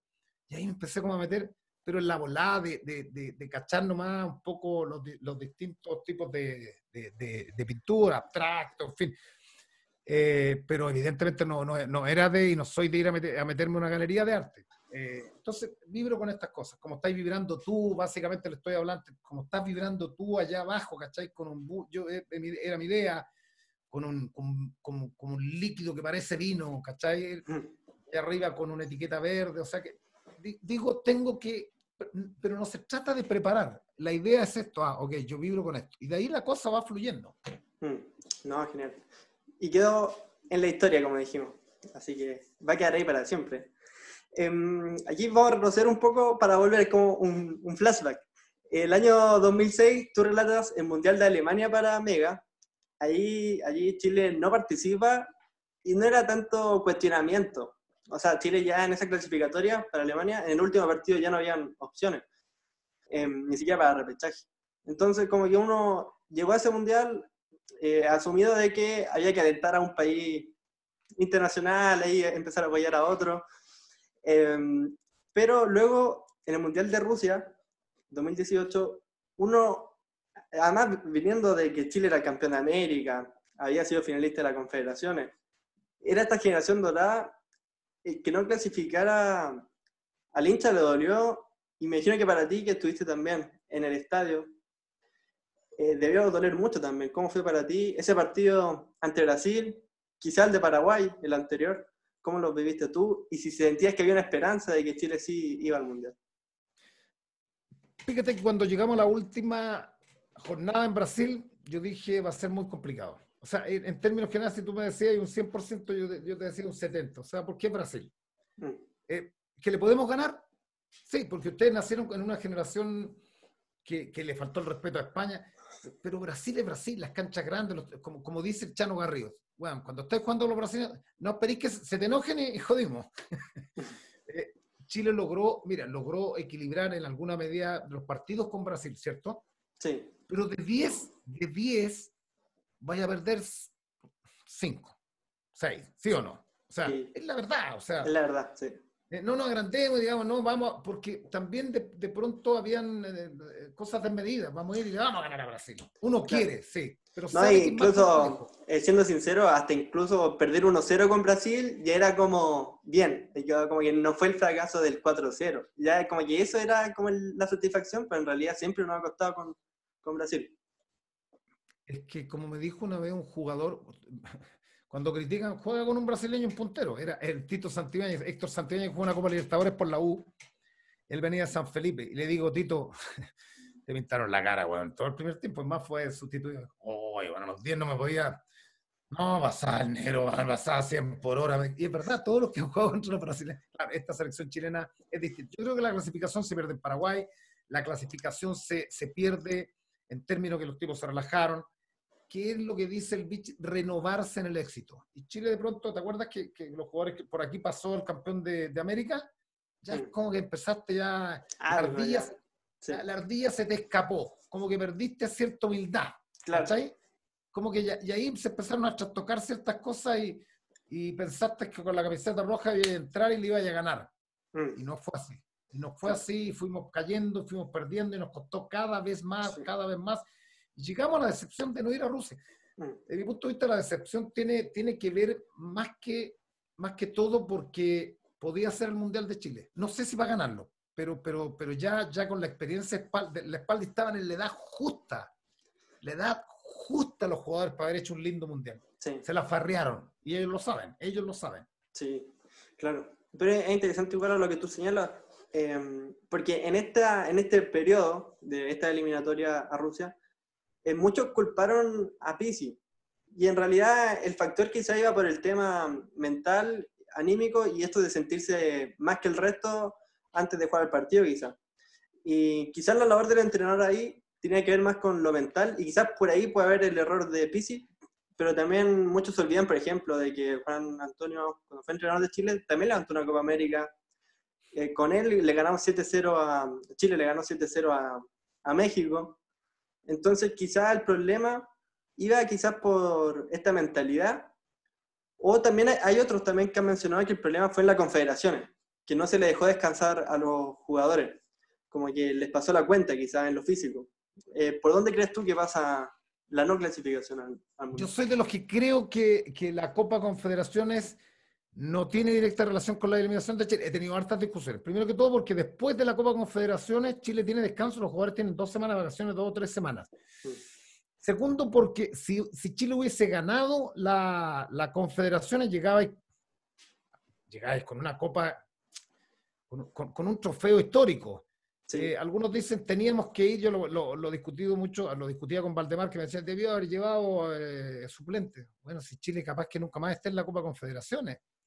No, yo creo, a ver, lo que pasa que, mira, a partir de la llegada de Bielsa fue demasiado bueno, pero a la postre, a la postre, a la larga, lo digo, indirectamente fue malo, porque fue tan bueno lo que hizo y nos gustó tanto a todos que lo que viniera después es como que salgáis después de Frank Sinatra. O sea, en, Viña, ¿cachai? Mira, Frank Sinatra ahora en la noche del festival, lo que venga después, puta, te va. Porque Bielsa, para bien o para mal, para los detractores, es único, bien o mal. Es único. El tipo es único, ¿cierto? Es único. Lo que venga después, bueno, San Paoli eh, le fue bien. Yo no sé, eh, es un técnico como Rueda y como la mayoría de los técnicos, de, los técnicos del mundo, un técnico, eh, no sé si, no, me gustaría hablar de conservadores, tradicionales, técnicos que han tenido buenos, malos resultados, pero tienen un cierto nivel, o sea, hmm. no digo bueno o malo, es tan difícil poder decir, este es un gran técnico, o sea, todos los técnicos le ha ido bien o mal, pues mira lo de Mourinho hace mucho tiempo. Sí pudo haber tenido, mira, ¿sabéis qué? Uno dice, pudo haber tenido a lo mejor cierta responsabilidad. Sí, de pronto en algunos partidos sí, pero manejar este grupo es complejo, ¿ah? Eh, manejar lo, lo, que, lo, lo, que uno, lo, que uno escucha, lo que te dicen, manejar un vestuario, eh, un vestuario como el de Chile, lo dijo San Paoli, manejar un vestuario, te encargo el vestuario de Colo Colo. O sea, eh, Salas, tomó una, me, me pasa a Colo Colo porque tomó una mala decisión, llegó a Colo Colo, quiso apretar, ¡pum! la box sprint para mí, cama, dos plazas, chao. Eh, entonces, de pronto le faltó, dice uno, a lo mejor un liderazgo, pero uno sabe, uno sabe que hay ciertos tipos, jugadores, que en algún minuto cuando llegaron arriba ya es como, ¿quién, quién me va a decir tú? O sea, es muy del chileno eso, ¿ah? Sí. Chile no se reinventó, reitero, para mí gran parte de, de la responsabilidad, alto porcentaje de los jugadores, pero eh, altísimo porcentaje de los mm. jugadores, altísimo, altísimo porcentaje. Eh, ya, y agrégale un poquitito lo de Pisi y algo de la Copa Confederación. Pero acá los jugadores se farrearon la opción de ir a. Ellos perdieron, y lo han dicho, mm. ¿ah? Varios lo han dicho. Sí, no, en realidad, por ahí va la responsabilidad y en realidad siempre ha sido un vestuario complicado, más con la indisciplina, hasta la misma Copa América, actualidad sí. todo este accidente, o sea, la disciplina siempre ha sido un tema en la selección. Y con em, Bielsa también, ¿ah? lo que pasa es que no se sabía. Ya. Hay varios casos. me imagino de... Lo que pasa es que la gente de pronto te dice, y usted sabe, dígalo. Sí, yo no tengo, yo no tengo respaldo, o sea, pero que, oye, mira esto, mira acá, mira acá, mira esto, mira... A ver, yo, yo creo, puedo estar equivocado, yo creo que a Sala le hicieron la cama. Yo vi el último partido con Curicó, yo lo vi, lo vi, lo relaté, y yo no había visto nunca en mi vida a, jugadores que no, pero espérate, no, no es que no, no hayan metido. Mochi andaba con, con, la, con la reposera ya, o sea, nunca vi un equipo, mira, un equipo tan, pero tan apúlico. Entonces, ya tú decís, ya, jugaron mal, ok. Pero resulta que se va a Salas y a las dos, a la, a la, semana empiezan todos a matar a Salas, a matar a Salas, y miran lo que termina. No, pues es un camarín, es un camarín jodido. Eh, Colo Colo es jodido la selección es un camarín, no, no es que lo diga yo, es jodido. Los egos adentro son bravos. Y hoy, día, hoy día con la fractura que hay. Más encima, sí. Ese, bueno, ese es el otro factor que además de terminar esta generación dorada sin ir a un mundial, además vino toda esta fractura de camarín, que termina el partido, la señora Claudia empieza a tuitear esta, estas cosas que hacen que se indigne Vidal y ahí empieza todo, y esta, esta generación dorada que uno la veía tan querible, tan como, que eran casi como que eran una familia ellos, termina derrumbándose y luego llegamos a la, Copa América de Brasil, llega Chile a la Copa América de Brasil, sin Claudio Dorado, con un camarín que se notaba un poco más tenso, ya sin tantas ganas, e incluso el cariño entre ellos mismos, como que incluso eso mismo afecta en la cancha. Y a propósito de eso, en esa Copa América Brasil, ¿tú sentiste que Chile podía tener la chance de, de una tercera Copa América seguida? ¿O ya era como algo que, ya era la decadencia y no, no era merecido. No, yo creo que, pero es que volvemos a los rumores. A mí me llegó un rumor allá que, ojo, que salió a la luz pública acá, que te dijeron se portaron mal. No fue previo a Perú, no es que, porque lo, que se comentaba era que dos días antes del partido con Perú, que fue un desastre, Chile se habían portado mal. No dicen que después de Colombia pudo haber sido el anterior, tengo mala memoria, pero a ver, ¿cómo yo podría pararme frente a la cámara y decir trascendidos? Si nadie acá te, te, dice, esto pasó, yo vi, si tú no lo ves. Pero en algún minuto se desenfocó, el equipo jugó bien. A mí me da risa porque dice, Chile le ganó a Japón, pero le ganó al tercer. Yo, en el programa Todos Somos Técnicos, discutí, me acuerdo, con Manuel y otros más, eh, que hablaban de la rapidez de los japoneses, de pin, de pum, pum. Resulta que Chile les pasó por arriba, mm. haciendo un muy buen partido. Sí. Eh, le ganamos aquí en a Colombia. Con Uruguay, Chile es un buen partido en, Maracaná. Perdimos, perdimos 1-0, pero a mí me parece que estuvo parejo e, ese encuentro. Si Chile se focaliza por algo ante los peruanos, y de ahí ya, mira, el resto estaba ya de llama. Pero venía, yo venía, me acuerdo, llegué ese día a, fue traumática esa derrota porque eh, nosotros teníamos que irnos a Río si Chile le ganaba a Perú. y y si no ir a Sao Paulo, que es una ciudad de cemento. Entonces apostamos en la cabina. No, no, a Perú le ganamos, a Perú le ganamos. ¿Cuánto apostamos? Esto, una cerveza, una bebida, esto, pum, no, a Perú. Y fue. No estuvo Chile en la cancha. Es increíble. O sea, mm. estaba fundido el equipo. Se fundió ese día. Se fundió temprano. Ojo, otro elemento. Perú no había ganado, nos ganó en Miami, ¿te acuerdas? Y nos pasó por arriba. Pero tiene que ver a momentos también, porque Perú es un equipo que ya viene compactado hace mucho tiempo con Gareca, y en algún minuto le va a pasar que ya entra en la curva descendente que está Chile. Si, mm. a Chile le va a costar, nos va a costar las clasificatorias actuales. Sí, es difícil. ¿Tú ves recambio o está complejo? Como que hay que ir con lo que está, pero ya con, este, con esta dama avanzada. Eh, yo no soy defensor de nadie, de, verdad. Con Pizzi conversé una vez, cinco minutos, con San Paulo nunca conversé, menos con Bielsa. Una vez llegó Bielsa a, una victoria, un tipo así que ni siquiera te saludaba. Eh, o sea, no soy amigo, no me interesa ser amigo de los técnicos. Eh, Rueda, ¿cómo le va? Nada más. Eh, pero acá todos en algún minuto dijeron, renovación, renovación, renovación. Llegó Rueda y probó a cuánto, no sé, 70 jugadores. Más o menos, creo que está con estas nóminas locales que hacía de repente también. Ya, ok. 70. Tú dices, no, no jugamos nada. Tuvo un puro torneo rueda, no lo estoy defendiendo, un puro torneo que es Copa América y, ya, no fue un fracaso, fracaso. Mm. Te digo yo, hagamos juntos el, equipo titular de la selección y vamos a coincidir, yo te diría que en ocho nombres. Ya. Bravo. Bravo en condiciones buenas. Isla. Medel. Eh, Medel. Maripán. Ahí viene la primera duda. A mí, me gustaría que Bonsellur volviera. Pero mira, que, que, es el mejor todavía lateral izquierdo. Sí. ¿A quién probó Rueda? ¿A Parot eh, y a otro chico más? A Gabriel Suazo también en un momento. Eh, claro, claro. Suazo jugó con Guede en, alguna, en algún minuto mm. por allá, pero juega más como interior. Pero bueno, ya. Y Mira, al torta con perfil cambiado, claro. Pero mira, o sea, si tú me das, con todo el respeto, me das esos tres, dame a Bonsellur con muleta o sea, no es porque, o paso rápido, o si tiene una tremenda espalda, o sea, no, no se va a asustar con los argentinos con 80 mil personas, o sea, Bosellur, la trayectoria de Bosellur. Ya, pero mira, en definitiva, tenemos el mismo arquero, tenemos el mismo lateral, asoma uno, Maripam. Sí. Ya, ok, vamos al medio. Clarito los tres, ¿ah? Sí, no, el Marcelo Díaz o Marcelo Díaz. Eh, Pulgar. Pulgar, Pulgar también. Ya. Marcelo, yo llamaría a Marcelo Díaz también. Sí. ¿Tú no? No, llamarlo y que él decida si va o no, pero llamarlo sí. Ya, Marcelo Díaz. A mí me gusta Pulgar, hoy día. Pulgar. Bueno. Aranguis Vidal. Sí, de acuerdo ahí. 4, 7, 8, nos quedan 3. Tenéis dos más. Sanchi Vargas van. Sí, Vargas con hace gol en la selección. 9. Sí. Claro. Nos quería como. Nos faltaría como un 10 y un 9 por ahí, no sé. Ya. Espérate, si, si Valdivia anduviera en, México, ¿lo llamáis? No sé, ahí empiezan las dudas ya. Ahí bueno, si, si, si, juegas con un 9, ¿a quién va a poner? Castillo está lesionado, no jugó bien en los partidos que no, pero no hay más. Bueno, a, lo que voy, cuando todos pedimos renovación, renova, si no hay jugadores. Está difícil, no hay. está difícil. Sí. Mira, los que vienen, lamentablemente, después de todo esto, están, a, están 10 escalones más abajo. Porque, a ver, si tú dices de recambio, que la sub-23, ¿te acuerdas la que jugó los. Sí.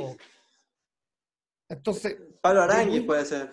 Te digo, hay muy buenos jugadores, pero lamentablemente en el medio campo. Los Galdames. Sí. Arauz, Arangui. Aranguis. Sí, Arauz, muy buen jugador, pero, pero no lo hemos visto. No, se perdió un poco en Brasil, sí. pero ¿quién más? Entonces el tema es... Los delanteros. El tema de los delanteros. El tema para mí es preocupante en esta vuelta al canal del fútbol. De verdad, de pronto me desmotivo, voy a estadios donde no hay público, veo a dirigentes. Eh, yo veo con malos ojos si gana Antillo. No digo nada contra él. Pero todos los que van a votar por Antillo son representantes jugadores, son dueños de clubes. No conozco al señor Milán. Eh, pero, pero sabemos que el, presidente Audac puede decir, yo mantengo los números azules, sí, sí, pero es una fábrica asesina, trabaja con un empresario, el, empresario Morales que compró San Antonio, bueno, lo compró Paredes, lo compró Morales, su hijo dueño Coquimbo, el, eh, el dueño San Luis el dueño Calera, el, el, dueño de Calera tiene, 40, tiene 70 jugadores en Argentina, partiendo por Maradona, que era Barnich. Claro. ¿Y el dueño argentino? Bueno, en definitiva son todos representantes, ¿cachai? Claro. Ese es el problema. ¿Y por qué el problema? Porque ellos no van a gastar plata en inferiores. Les, sale más barato traer, hacer negocios, traer un venezolano joven, pegarle el palo gato y venderlo. Sí. Bueno, entonces no hay, pues lamentablemente no se está trabajando bien en las inferiores. No, no. Para, los, para, estos, para estos representantes dueños de jugadores es, no es un negocio tener eh, buenos campos de entrenamiento para los niños, sacar un buen 9, no es un buen negocio e, esto es tremendo, acá tiene que venir una reformalización a la, a la sociedad anónima. Yo veo malo el futuro, de verdad, del fútbol chileno. Mm. Claro, en realidad esto de la sociedad anónima, del fútbol con empresas, en realidad se podría combinar bien siempre y cuando, siempre y cuando todos estos ingresos se utilicen como una inyección al fomento del mismo deporte y ayudaría mucho. En lo que tú mencionas también, como que se intentó ayudar a esto de la renovación, con esta como regla de darle minutaje a los sub-20. Y ahí pasó que empezaron a destacar jugadores, pero inmediatamente se van a México. Y ahí ya también se empiezan a perder. Como que se intentó, pero como que el jugador tiene esa ganas de irse pronto. Ya no está ese cariño que había antes de identificarse con una camiseta. Pero eso tiene que ver por los representantes, porque los, los representantes cuando son juveniles firman al jugador Collado, el arquero de la U, ni siquiera actuó y se fue al extranjero. Dice, tengo una oferta allá y se van. Y muchos de ellos pierden, eh, se pierden dos, tres años afuera, que no juegan, que no se acostó. El chico Pablo Arangui un crack. Para mí un, tiene que explotar en algún minuto con todo. Es uno de los mejores jugadores desde mi punto de vista del torneo. Eh, y, pero se fue a Estados Unidos, se fue a Estados Unidos jovencito, estuvo dos años y en, Estados Unidos no jugó, jugó muy mm. poco, no se acostumbró, entonces los representantes son, desde mi punto de vista, tienen cosas muy buenas, pero tienen cosas nefastas. Lo de la regla es controversial, hay algunos que están de acuerdo, otros no. Yo estoy de acuerdo porque sostengo que, los técnicos, si les dieran continuidad, no, deberían ocupar la regla. O sea, pero como se está trabajando tan mal en muchos equipos en cadetes, que tienes que meter la regla, porque si no los tipos no colocan a los, a los cabros chicos. Mm. Aquí hay que bajar el cupo extranjero, yo sería drástico, dos por equipo, dos, y bueno, o sea, o, traes tipos calados, pero pasa que, que, metes de pronto más, más, más jugadores de lo que permite la regla y dices, estos dos los tengo con 17 años porque le pego el palo al gato y se van al tiro. Mira lo de Calera, tú dices, no, están trabajando bien en Calera. Puta, es como tener una polola de verano, después se la lleva el pololo de verdad. Claro, yo, creo que... Contratan jugadores en la calera, tú que eres hincha, le cambiaron la insignia, vamos a Sudamericano, sí, pero tú sabes que en seis meses más están todos vendidos. Sí, no, yo creo que a futuro incluso la selección chilena va a ser prácticamente la Universidad Católica, porque ha sido como el equipo que más ha desarrollado jugadores jóvenes. Kusevich, Ignacio Saavedra, César Mundo. Absolutamente. Por ahí me parece que ha sido el equipo que ha logrado hacer algo con los jóvenes y quizás podrían ayudar con su idea al, al resto. Bueno, Claudio, para ir avanzando y para cerrar esta, esta parte de la entrevista que tiene que ver con tu faceta de relator, eh, saber ¿Qué tiene Claudio Palma que hace que uno diga, hay, no sé, un partido de clasificatoria, de clasificatoria y uno diga, mm, voy a ver este canal porque está Claudio Palma? ¿Qué sientes que tienes tú que hace que la gente te tenga un cariño, te, le guste lo que tú haces y diga, veamos este porque, o sea, me pasó en el colegio cuando tú vivo el Mundial de Brasil. Todo en el casino, eh, no sé, con, con todo el respeto que le tengo a los profesionales, pero alguien puso el TVN y todo el casino se va encima, no, cambia, lo pone el 3, ahí está Claudio Palma. ¿Qué tienes tú que hace que se genere eso? Es bonito eso, me, lo han dicho. No, yo creo que yo creo que hay que ser auténtico. No digo que pasa que yo, yo convivo mucho con la emoción, entonces cuando estoy en el extranjero, sobre todo eh, relatando, relatando Chile, me pasan cosas. estoy tan nervioso como estás tú. Eh, hay una, en una entrevista que, que, que, me hicieron, un reportaje corto que me hicieron ahí en, el 13 y entrevistaron a Ramón Ulloa y dice algo que es verdad. Él, que, él dice, que, él te da la respuesta, porque dice, es muy loco, Vera Palma dice en la cabina, porque él cuando dice se salvó Bravo, se toma la cabeza y dice, nos salvamos. Y a mí me pasa eso. Yo tengo, yo como, como yo sé que a todo, todo no, no soy un tipo compuesto, yo no soy, no soy, yo tengo una virtud que es no ser falso en la tele. Eh, ¿Me cachai? Eh, esa cosa. No, yo soy así. Entonces en el estadio es la locura misma, es el sufrimiento. Yo vi cuando no hacen un gol, yo me derrumbo, me viene la pena, la bronca, eh, me pongo mal genio. Cuando Chile perdió con los brasileños, tenía ganas de pegarle a los brasileños porque nos puteaban en el himno, porque lloré bueno, en la noche en el aeropuerto, porque lo sufro, porque amo tanto esto que lo sufro. Mm. Entonces, de pronto eso se transmite. Yo te diría aquí, no, no, no es que te equivoques menos, no, eso se transmite. Eh, eh, yo siento que logro transferir, eh, te estoy metiendo en el partido en definitiva. Cuando mm. yo grito un gol y me emociono, no es falso, no es que yo te quiera emocionar, no, lo mío sale desde las entrañas porque yo estoy emocionado. Mm. Yo creo que es la única, es como una única gracia. Entonces, es llevarte al estadio y emocionarte, porque yo estoy emocionado, ¿cachai? Es como un artista cuando canta con, y se mete tanto en, la canción que llega a llorar con, eh, con un tema, es que el tipo lo está viviendo, o sea, el, el, tipo lo está sintiendo, no es llegar y cantar, bajar el micrófono e irse. Son partidos especiales. Yo espero a corto y, y a mediano plazo dedicarme, ojalá, solo a futuro, mediano plazo, a relatar solo el fútbol. Eh, si, alguien me contrata, a relatar la, la, selección y nunca más el campeonato chileno y nada más. Allá voy, o sea, ¿cachai? Sí. Oye, Claudio, ya entrando en, la parte final de esta entrevista, eh, queremos conversar un poco acerca como el lado B de Claudio Palma, relator, eh, acerca, no sé si llamarlo inquietudes quizás, pero otras cosas que tú desarrollas. Eh, por ejemplo, acerca de tu faceta como charlista. ¿Tú haces charlas? ¿De qué es el tema y hace cuánto que estás con eso? Todos dicen, yo tengo una productora, ¿cachado? Cuando tengo proyecto y productora. Eh, lo de las charlas, mira, lo de las charlas puedo decir que son entretenidas y buenas. Nadie, todavía, ninguna empresa me ha reclamado, me ha dicho, puta, sabes que queda hasta el debe. ¿Y a quién van, a quién van dirigidas esas charlas? Buena pregunta. Eh, porque yo no voy a dar una charla a ingenieros comerciales o a, o Angelini, bueno, cómo lograr el éxito, ¿no? claro. Eh, fuerzas de eventos, de, de ventas, estudiantes. Ya. Eh, me contrató, por ejemplo, dirigente vecinal, una charla grande en Rosa Agustina, en la Municipalidad de Puente Alto. La Municipalidad de Puente Alto me contrató para dirigentes vecinales, deportivos. Eh, Maciza, que fue la última en espacio riesgo, eran, eran microempresarios, mueblistas, ¿cachai? Entonces yo tengo una reunión con ellos y le digo un poco eh, cuál es la idea, qué quieren hacer. Por ejemplo, una vez en el laboratorio de Chile me dijeron, mira, ¿sabéis qué? Eh, estamos medio en el piso porque eran puros farmacéuticos chicos de estas farmacias chiquititas. ¿Cómo pueden competir con las grandes? Puta, difícil. Pero yo noto todo tres tips. Eh, una chocolatería me dijo, hay mucha deserción laboral. ¿Ya? Pero le dije, a lo mejor pagan mal ustedes. Ya. A la gerente de recursos humanos, no lo sé. O sea, yo no puedo poner la camiseta. Entonces, a partir de eso, yo tengo una matriz, pero a partir de lo que pide el cliente, me voy a lo chocolatería y tengo un amigo que está más loco que el tigre la ESO, como decían. Y empezamos, le digo, mira, este es el concepto, trabajémonos en la semana. Entonces descubrí, por ejemplo, en esa charla que tú sabes qué significa trabajo. Eh, la palabra en latín. A ver. Eh, lo voy a buscar precisamente. Es castigo o tortura. Tortura. Ya, mira. Bueno, dije en latín es tortura porque en, eso, en esos años se ocupaba, eh, se ocupaban unas, cosas con fierro y punta donde le pegaban a los trabajadores, entonces la tortura es el trabajo. Oh, bueno, aquí está el concepto. ¿Por qué se quieren ir?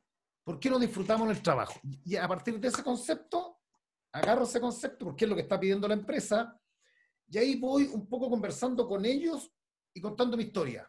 me gusta la autorreferencia, decir, mira, hay que ganarle la vida, hay que, porque sabéis que una vez me preguntó, o sea, me dijo, señor, es muy lindo lo que ha dicho usted, pero yo me he sacado la cresta, he sido honesto, esto y me ha ido mal. Y quedé sin respuesta.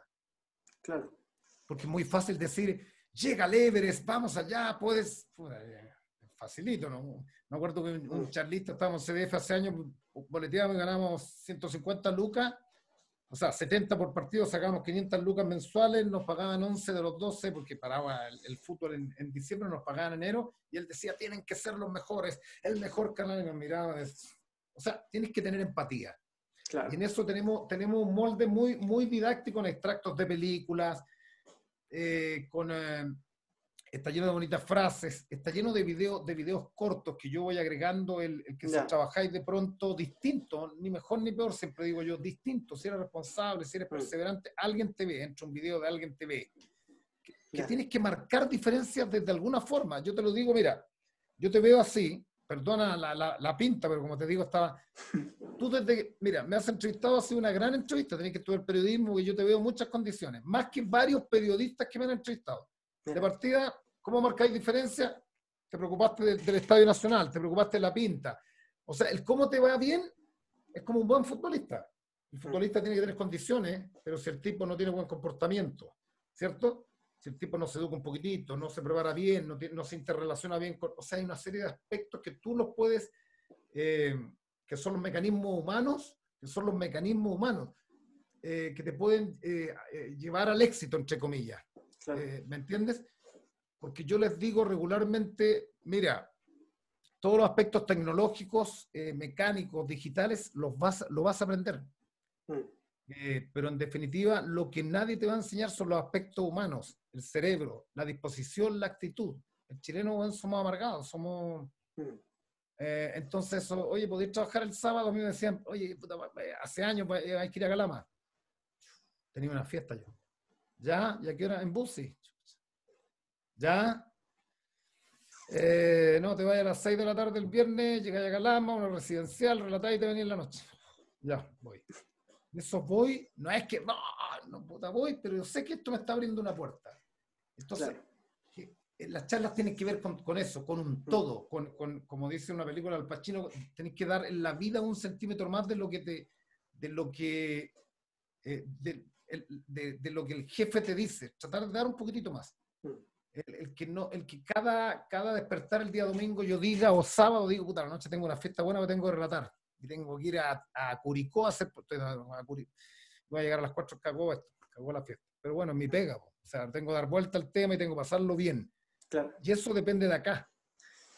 Sí. Bueno, de, lo contrario... No, son las charlas, ¿cachai? No, está bien. Tengo que complementar porque como tú mencionas, de lo contrario, el ver el trabajo como una carga, ahí se transforma en, en una tortura, que era su significado original. Y, y por lo que veo en tus charlas, tú buscas, tú buscas dar esta, motivación más que hacer quizás falsas promesas de decir, yo te voy a sacar de aquí, te voy a llevar no sé dónde, motivar, darle otro enfoque al, a lo laboral y disfrutarlo. Así que muy buena iniciativa. Eh, siguiendo con este tema, mira, aquí te voy a mostrar, estoy aquí yo con un, un joystick de, de Play 2. Em, por ahí, a ver, yo jugaba Play 2, te voy a decir como el 2009, y había un juego, el Pro Evolution Soccer, el PES, Win, el le llamaban otro, que en vez de tener, o sea, traía los, el relato original de un español, mexicano, y había un parche eh, con tu relato. Em, ¿Tú eh, te enteraste de eso? ¿Cómo supiste y, cuál fue tu primera impresión al, saber eso? Le, estoy diciendo, me dio sed, te veo tomar agua, entonces le estoy diciendo a mi hijo, tráeme agua, por favor. Eh, fue bonito. Yo creo que eso me ayudó mucho a que mi pega haya penetrado con los jóvenes. Eh, porque estos videos valían lucas, me acuerdo, y los vendían en las ferias. Y, claro, y ahí, y de pronto alguien me dijo, hoy estás en los, en los, videojuegos, como yo era ignorante en el tema, hablé con un amigo que trabajó en Samsung, le digo, ¿me podía averiguar esto? Estoy en los juegos. Entonces me llamó, me dijo, te piratearon. Oh, podemos demandar? Dije yo, esta es la mía, demandemos. no, me dijo. Hicieron, y ahí me explicó el tema de los parches.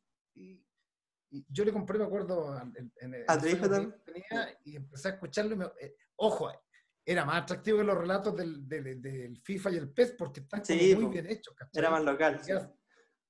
Y me ayudó demasiado porque pues yo no, en ese tiempo no estaba, no sé si no estaba en pantalla, pero como, como que hablaba en algún lado, llegaba al estadio, oh, ustedes relatan el, ¿cachai? Más que, más que decirme en el CF, los jóvenes, usted relata, yo juego con usted. Y eso fue súper fue súper lindo. Y en esa, en, en, en, esa pasada yo estaba en el tema de los apodos, me acuerdo. Entonces fue como, entré como justo, como en el momento preciso, le ponía apodo a los jugadores y la voz y el cambio. Y, y era un relato, es verdad, más chacotero, más lúdico, el que, el que hacía en ese entonces. Sí. No había redes sociales, así que hacía lo que quería. O sea, me decía, ¿cachai? Hoy día lo que hagas te matan. Es cierto. Bueno, en realidad, eh, tú lo decías, en, eso penetró en la, en la, juventud, al menos uno que cuando chico jugaba eso, creció eh, con tu relato involuntariamente, o sea, estando jugando, ahí, ahí llegó el agua. Sí, ahí llegó el agüita, mira. Sí. Entonces uno involuntariamente jugando escuchaba ahí el, el zambombazo, el, el hombre venía del planeta Gol, en el mismo videojuego. Y de ahí uno en el mismo recreo, jugando a la pelota, decía esas mismas expresiones. Y ahí fue como uno fue creciendo y, Claudio Palma quedó en, en el consciente, en, en, el cerebro de cada joven chileno y de gran parte de la población. Así que... Me sí, que... no, fue, fue, fue muy... Yo agradezco a los que piratearon y que los conocí en una, en una en una presentación del juego PES me dijeron, nosotros te pirateamos. ¡Oh, gracias! Le dije yo, porque se pasaron, porque me introdujeron mi pega en, los jóvenes, ¿cachai? Claro, sí. En los, los niños, los, los, niños, claro. Claro, y, hoy en día también, eh, desde el 2018 creo que tú eres el relator oficial ahora, ya no es este país mexicano, ahora tú eres el relator sí. oficial de este videojuego. ¿Cómo fue ese trabajo? Eh, porque uno de repente dice, ya voy a jugar con un equipo, no sé, de la liga turca, ponte tú, contra uno de la liga inglesa, y están todos esos relatos eh, eh, transcritos en el, en videojuego. ¿Cómo fue el trabajo ahí? ¿Te toca trabajar con Aldo? Eh, ¿Cuánto rato le tienen que dedicar a eso? ¿Y cómo es? ¿Tienen que grabarlo varias veces? Es mucho decir, te tocó trabajar con Aldo, porque Aldo graba una hora, dos horas, yo grabo 30 horas. Oh. es verdad. Eh, no sé si lo haga, de verdad. Eh, eh, estoy tirando la primicia porque me llamaron y le dije que tengo revalor las lucas porque porque es muy lindo después cuando está el lanzamiento del pez y dice, oh, me escucho. Pero cada vez que me dice empezamos a grabar mañana, viene una, viene, viene en latín la tortura. porque grabamos, mira, la primera vez grabé, se graban como seis horas diarias. En esta posición, ¿Ya? Eh, me siento a las 9 de la mañana. ¿Y te pasan un guion? Claro, eh, eh, un iPad con puras frases cortas. Ya. De 9 a 12, y ahí paro un ratito a un, lo hacemos en un estudio de grabación, ahí hay una cocina, me sirve, Alfonso se llama, el, me, me, sirve unos té con miel y tres horas y media. Voy a la radio, vuelvo y de ahí estoy hasta que me dé 7, 8. Y ahí, y por 7, por 7, 10 días. ¿Por qué? Porque lo que dices tú, pues, todos los años los jugadores van cambiando de equipo. Entonces hay que rearmar todo. Mm. Todo esto viene en distintas fases que están marcadas en, en el guion por colores. Es decir, grabamos 300 frases en un tono amarillo. ¿Qué, ¿Qué, implica eso? Que es cuando el chico juega en tres cuartos de cancha. Entonces, como Vidal, Arangues. Ya, no es tan emocionante. Pérez González, ya. son 300 veces así. Pérez González, y con nombre alemán, japonés. Oh. Y tú, yo levanto el iPod y no termino, no termino, no termino. Cuando termino, ya. Ok, vamos, chuta, perdón. Vamos a, lo, a los tonos morados. 300 veces. Eh, 300 veces con, con, un tono un poco más elevado, que un ya. tono como eh, de tres cuartos, que es el casi gol, ¿me entiendes? Pero siguen siendo frases cortas. Claro, entonces después viene, por ejemplo, Aranguis Vidal. Si yo empleo ese, ese tono, tengo que seguir 300, uy, me, 300, veces, 300 veces más, ¿me entiendes? Con, eh, con, con jugadores distintos, de distintos equipos. Este, este, ah, ah, y hay un tipo allá que te dice, no, bajaste un poco. Oh. Bueno, el otro día grabas eh, si hay una base de datos de 300 jugadores, eh, 300 veces sacó Neuer. Ok, grabamos, vamos. Sacó Neuer, sacó Bravo, sacó, sacó Courtois, sacó. ¿Sabéis lo que es? Eh, y después los goles los mantuvimos. El gol se mantiene porque la primera vez que grabé quedé disfónico. Yo trabajo bien el tema de las cuerdas vocales. el tema de, de, la caja, y, pero era una locura, porque tuve que grabar, no sé, una hora y media, dos horas de goles, porque tienes que hacer todas las combinaciones. 1-0, 1-1, 2-1, 2-2, hasta 10. El tipo puede hacer 10 goles jugando. Claro. No, Es, es, una bonita pega cuando ves el trabajo realizado y es, un bonito momento cuando te dice terminamos. Pero es demasiada pega. Y lo peor es que es así, lo peor es que tú no ves fotos. Entonces la gente, cabrón, te dice, no, el relato debería ponerle más de su cosecha. Le digo, en 20 horas yo lo único que es leer, o sea, porque tú no te imaginas, no, sabes lo que estás grabando, dónde va a ir, cómo va a ser ocupado. Entonces no, no es relato ellos arman después. Mm, no, y además que como, se distribuye el juego mundialmente, también tiene que ser un lenguaje más neutro tampoco. Absolutamente. No, es que, si a ti te dijeran, tú ves un partido y, tienes que meter los nombres, claro que yo podría colocar muchas cosas, porque está de Paoli en Argentina con la torre, hay unos mexicanos, creo, colombianos. Eh, pero no, acá es, es tanto que tú quieres avanzar y avanzar, avanzar, avanzar y terminar, pero claro, es muy lindo porque, porque yo tengo el juego y digo, puta, esto es un orgullo, ¿cachai? Es como los, premios más lindos son los que no, no, tienen directa relación con las lucas. Mm. El premio más lindo o los recuerdos que uno tiene más lindos cuando tu viejo te llevaba a, comer un helado y estuviste allá. No tienen directa relación en dónde estuviste, sino cómo lo pasaste. Claro.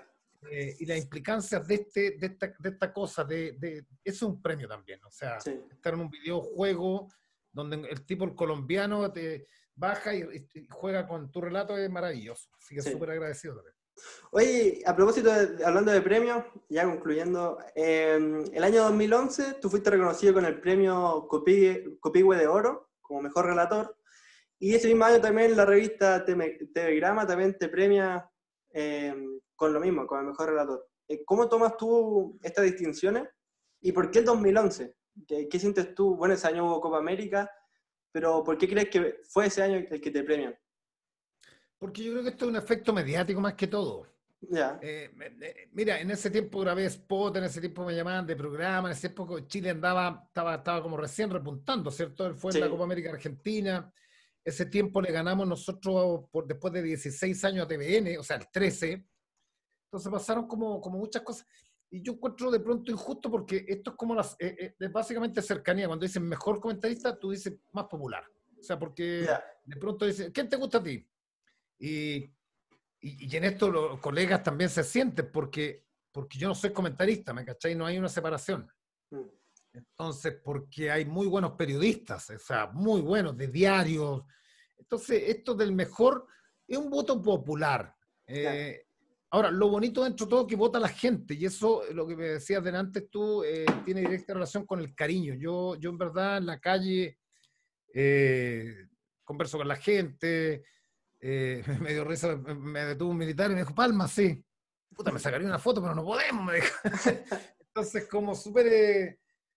y tiene que ver con la cercanía también, porque a mí me mm. llegó todo esto tarde. Tiene que ver con el cariño. yo siento el cariño el, cariño en términos reales, volvemos a lo mismo, en términos reales, en la calle, o era negro, es como que sienten que, y que es lo que me gusta mucho, que, que se ven sorprendidos de repente y dicen, oiga, y usted está acá, pero ¿por qué no? ¿Cachai? Es como, yo, siempre he sostenido que los famosos están en Hollywood, o sea, famoso en Chile Don Francisco, hablo del espectáculo, Don Francisco tuvo un programa en Miami, está en el Paseo de la Fama. Mm. cuando fui la primera vez en Miami vi los carteles de Don Francisco, y Don Francisco, el famoso. el resto, el resto va a Buenos Aires y no nos conoce nadie, no nos conoce nadie. Entonces tiene que ver con, con eso, que la, la, gente de pronto, los que le, bueno, la gente que le gusta tu trabajo, no toda, reconoce, este gallo me cae bien por esto, porque es como es como auténtico. Eh, lo, que no, lo que no tiene, no tiene que ver que andes todo el día con, con, con, risa. De pronto te dicen, oye, lo quise saludar, pero parece que andaba enojado. Entonces, siempre digo lo mismo. Eh, y usted, usted de repente sale de la casa enojado, sí. Bueno, usted puede andar garabateando, enojado, pero uno tiene que andar como siempre. Claro, porque alguien lo anda mirando ahí. Claro, pero no, bonito, muy lindo. Bueno. Ha sido muy lindo eso, esos reconocimientos. Mira, eh, Claudia, esta es la última sección de la entrevista que tiene que ver con un ping-pong de preguntas que aquí como somos futboleros le llamamos toca y pasa. Así que yo te voy leyendo y tú me respondes. Eh, canción que te gustaría que sonara en este momento. Oh, me pillaste. Menos mal que no. Menos mal que. Eh, voy camino a los 50, que es un, que un, tango. Mira, mira lo que te digo, a mí me gusta toda la música. Voy camino a los 50 de Cacho Castaña y tiene que ver porque cumplí 51. Voy camino a los 50. La curva de la vida. Bueno. Lo vamos a colocar ahí. Eh, si Claudio Palma no hubiese sido relator, ¿en qué estaría ahora? Mi sueño hubiese sido ser cantante. da lo mismo que en una quinta recreo, bolero, eh, pero yo creo que estaría en algo relacionado al fútbol, cerca, cerca de una cancha, desde vendiendo los sándwiches, cortando el boleto, no sé, pero estaría cerca de una cancha siempre. Estaré. Eh, otro deporte que no sea fútbol. Tenis. Momento que cambió tu vida. Eh, Mundial de Sudáfrica. Bombalet en una palabra. Generosidad. ¿Cómo te describirías en tres adjetivos? Eh, rabioso, entretenido, pero buena persona. Bien. Creo. Eh, ¿Cuál es tu palabra favorita? Hueón. ¿Cómo te defines como relator? Eh, yo creo que un buen relator. Buen relator. ¿Relatar la final de la Libertadores o la final de la Champions? La Libertadores, absolutamente. Con un equipo chileno. Ya. Si pudieras ir a cenar con un deportista histórico, ¿con quién irías? Con Ali. Ali. Ya. Eh, ¿Grupo de música favorito? Uf, A mí me. Ya, ponle Virus, me gustaba mucho Argentina. Ya. Rock latino, ya, un grupo. Eh, ¿Y eh, película favorita? La vida es bella, que es antigua. Ya, sí, oh, es que te podría nombrar mil, pues cara corta. Bueno, vale. Pero ya, la vida es bella. Bueno. Y por último, eh, jugador favorito. ¿Chileno o extranjero? Mm, a ver, uno chileno y uno extranjero. Mi jugador favorito es Suazo, el chupete. Eh, y en el extranjero te diría que. Oh, hay varios, pero así, así, así, así, favorito. Es que Messi. Messi me gustaría que fuera chileno, o sea. Eh, que yo veo, es como ver a Federer, veo a Messi una cosa para mí que haya perdido tres finales, un tipo que tú cuando lo ves hace cosas. Eh, es que hay mucho, Ronaldinho, Messi, Zidane, Pelé, Maradona, ¿cachai? Ya, pero Messi. Messi, bien. Bueno, Claudio, agradecerte el tiempo, de la verdad que el tiempo se pasó volando, yo creo que vamos casi en dos horas, y agradecerte, agradecerte mucho por el, por el tiempo, por darnos la oportunidad de conversar contigo, permitirnos realizarte esta entrevista. En lo personal, yo lo pasé muy bien, me gustó conocerte, así que agradecerte mucho por haber aceptado y conversar con nosotros. Nada, pues darte, darte las gracias a ti, felicitaciones. A mí me cuesta, no es que me cuesta, eh, de verdad que si hubiera mi. Y el Instagram lo maneja un amigo. Ya. Entonces, pronto yo entro al Instagram. Tenemos los dos la clave y yo no entro. Y es demasiado cariñoso a la gente, los saludo y, no tendría que estar todo el día acá. Entonces de pronto digo, ya, voy a, voy a conversar y me doy dos horas para, para conversar. Eh, te felicito, de verdad. Mira que me han entrevistado todos en la televisión y yo siempre hago un ejercicio, me siento y digo, me van a preguntar lo mismo. Y tú me, preguntaste cosas distintas, así que me, me entretuve mucho. Entras tú el periodismo, termina, tenéis pasta, tenéis condiciones, estáis haciendo una bonita pega, así que eh, allá está. El día de mañana, cuando esté viejo, prenda la tele, esté, ¿ah? lo que estás haciendo es pasión y eso es muy lindo, el amor a lo que estás haciendo. Así que felicitaciones y que les vaya muy bien a ustedes. Chao, Nacho. Muchas gracias, Claudio.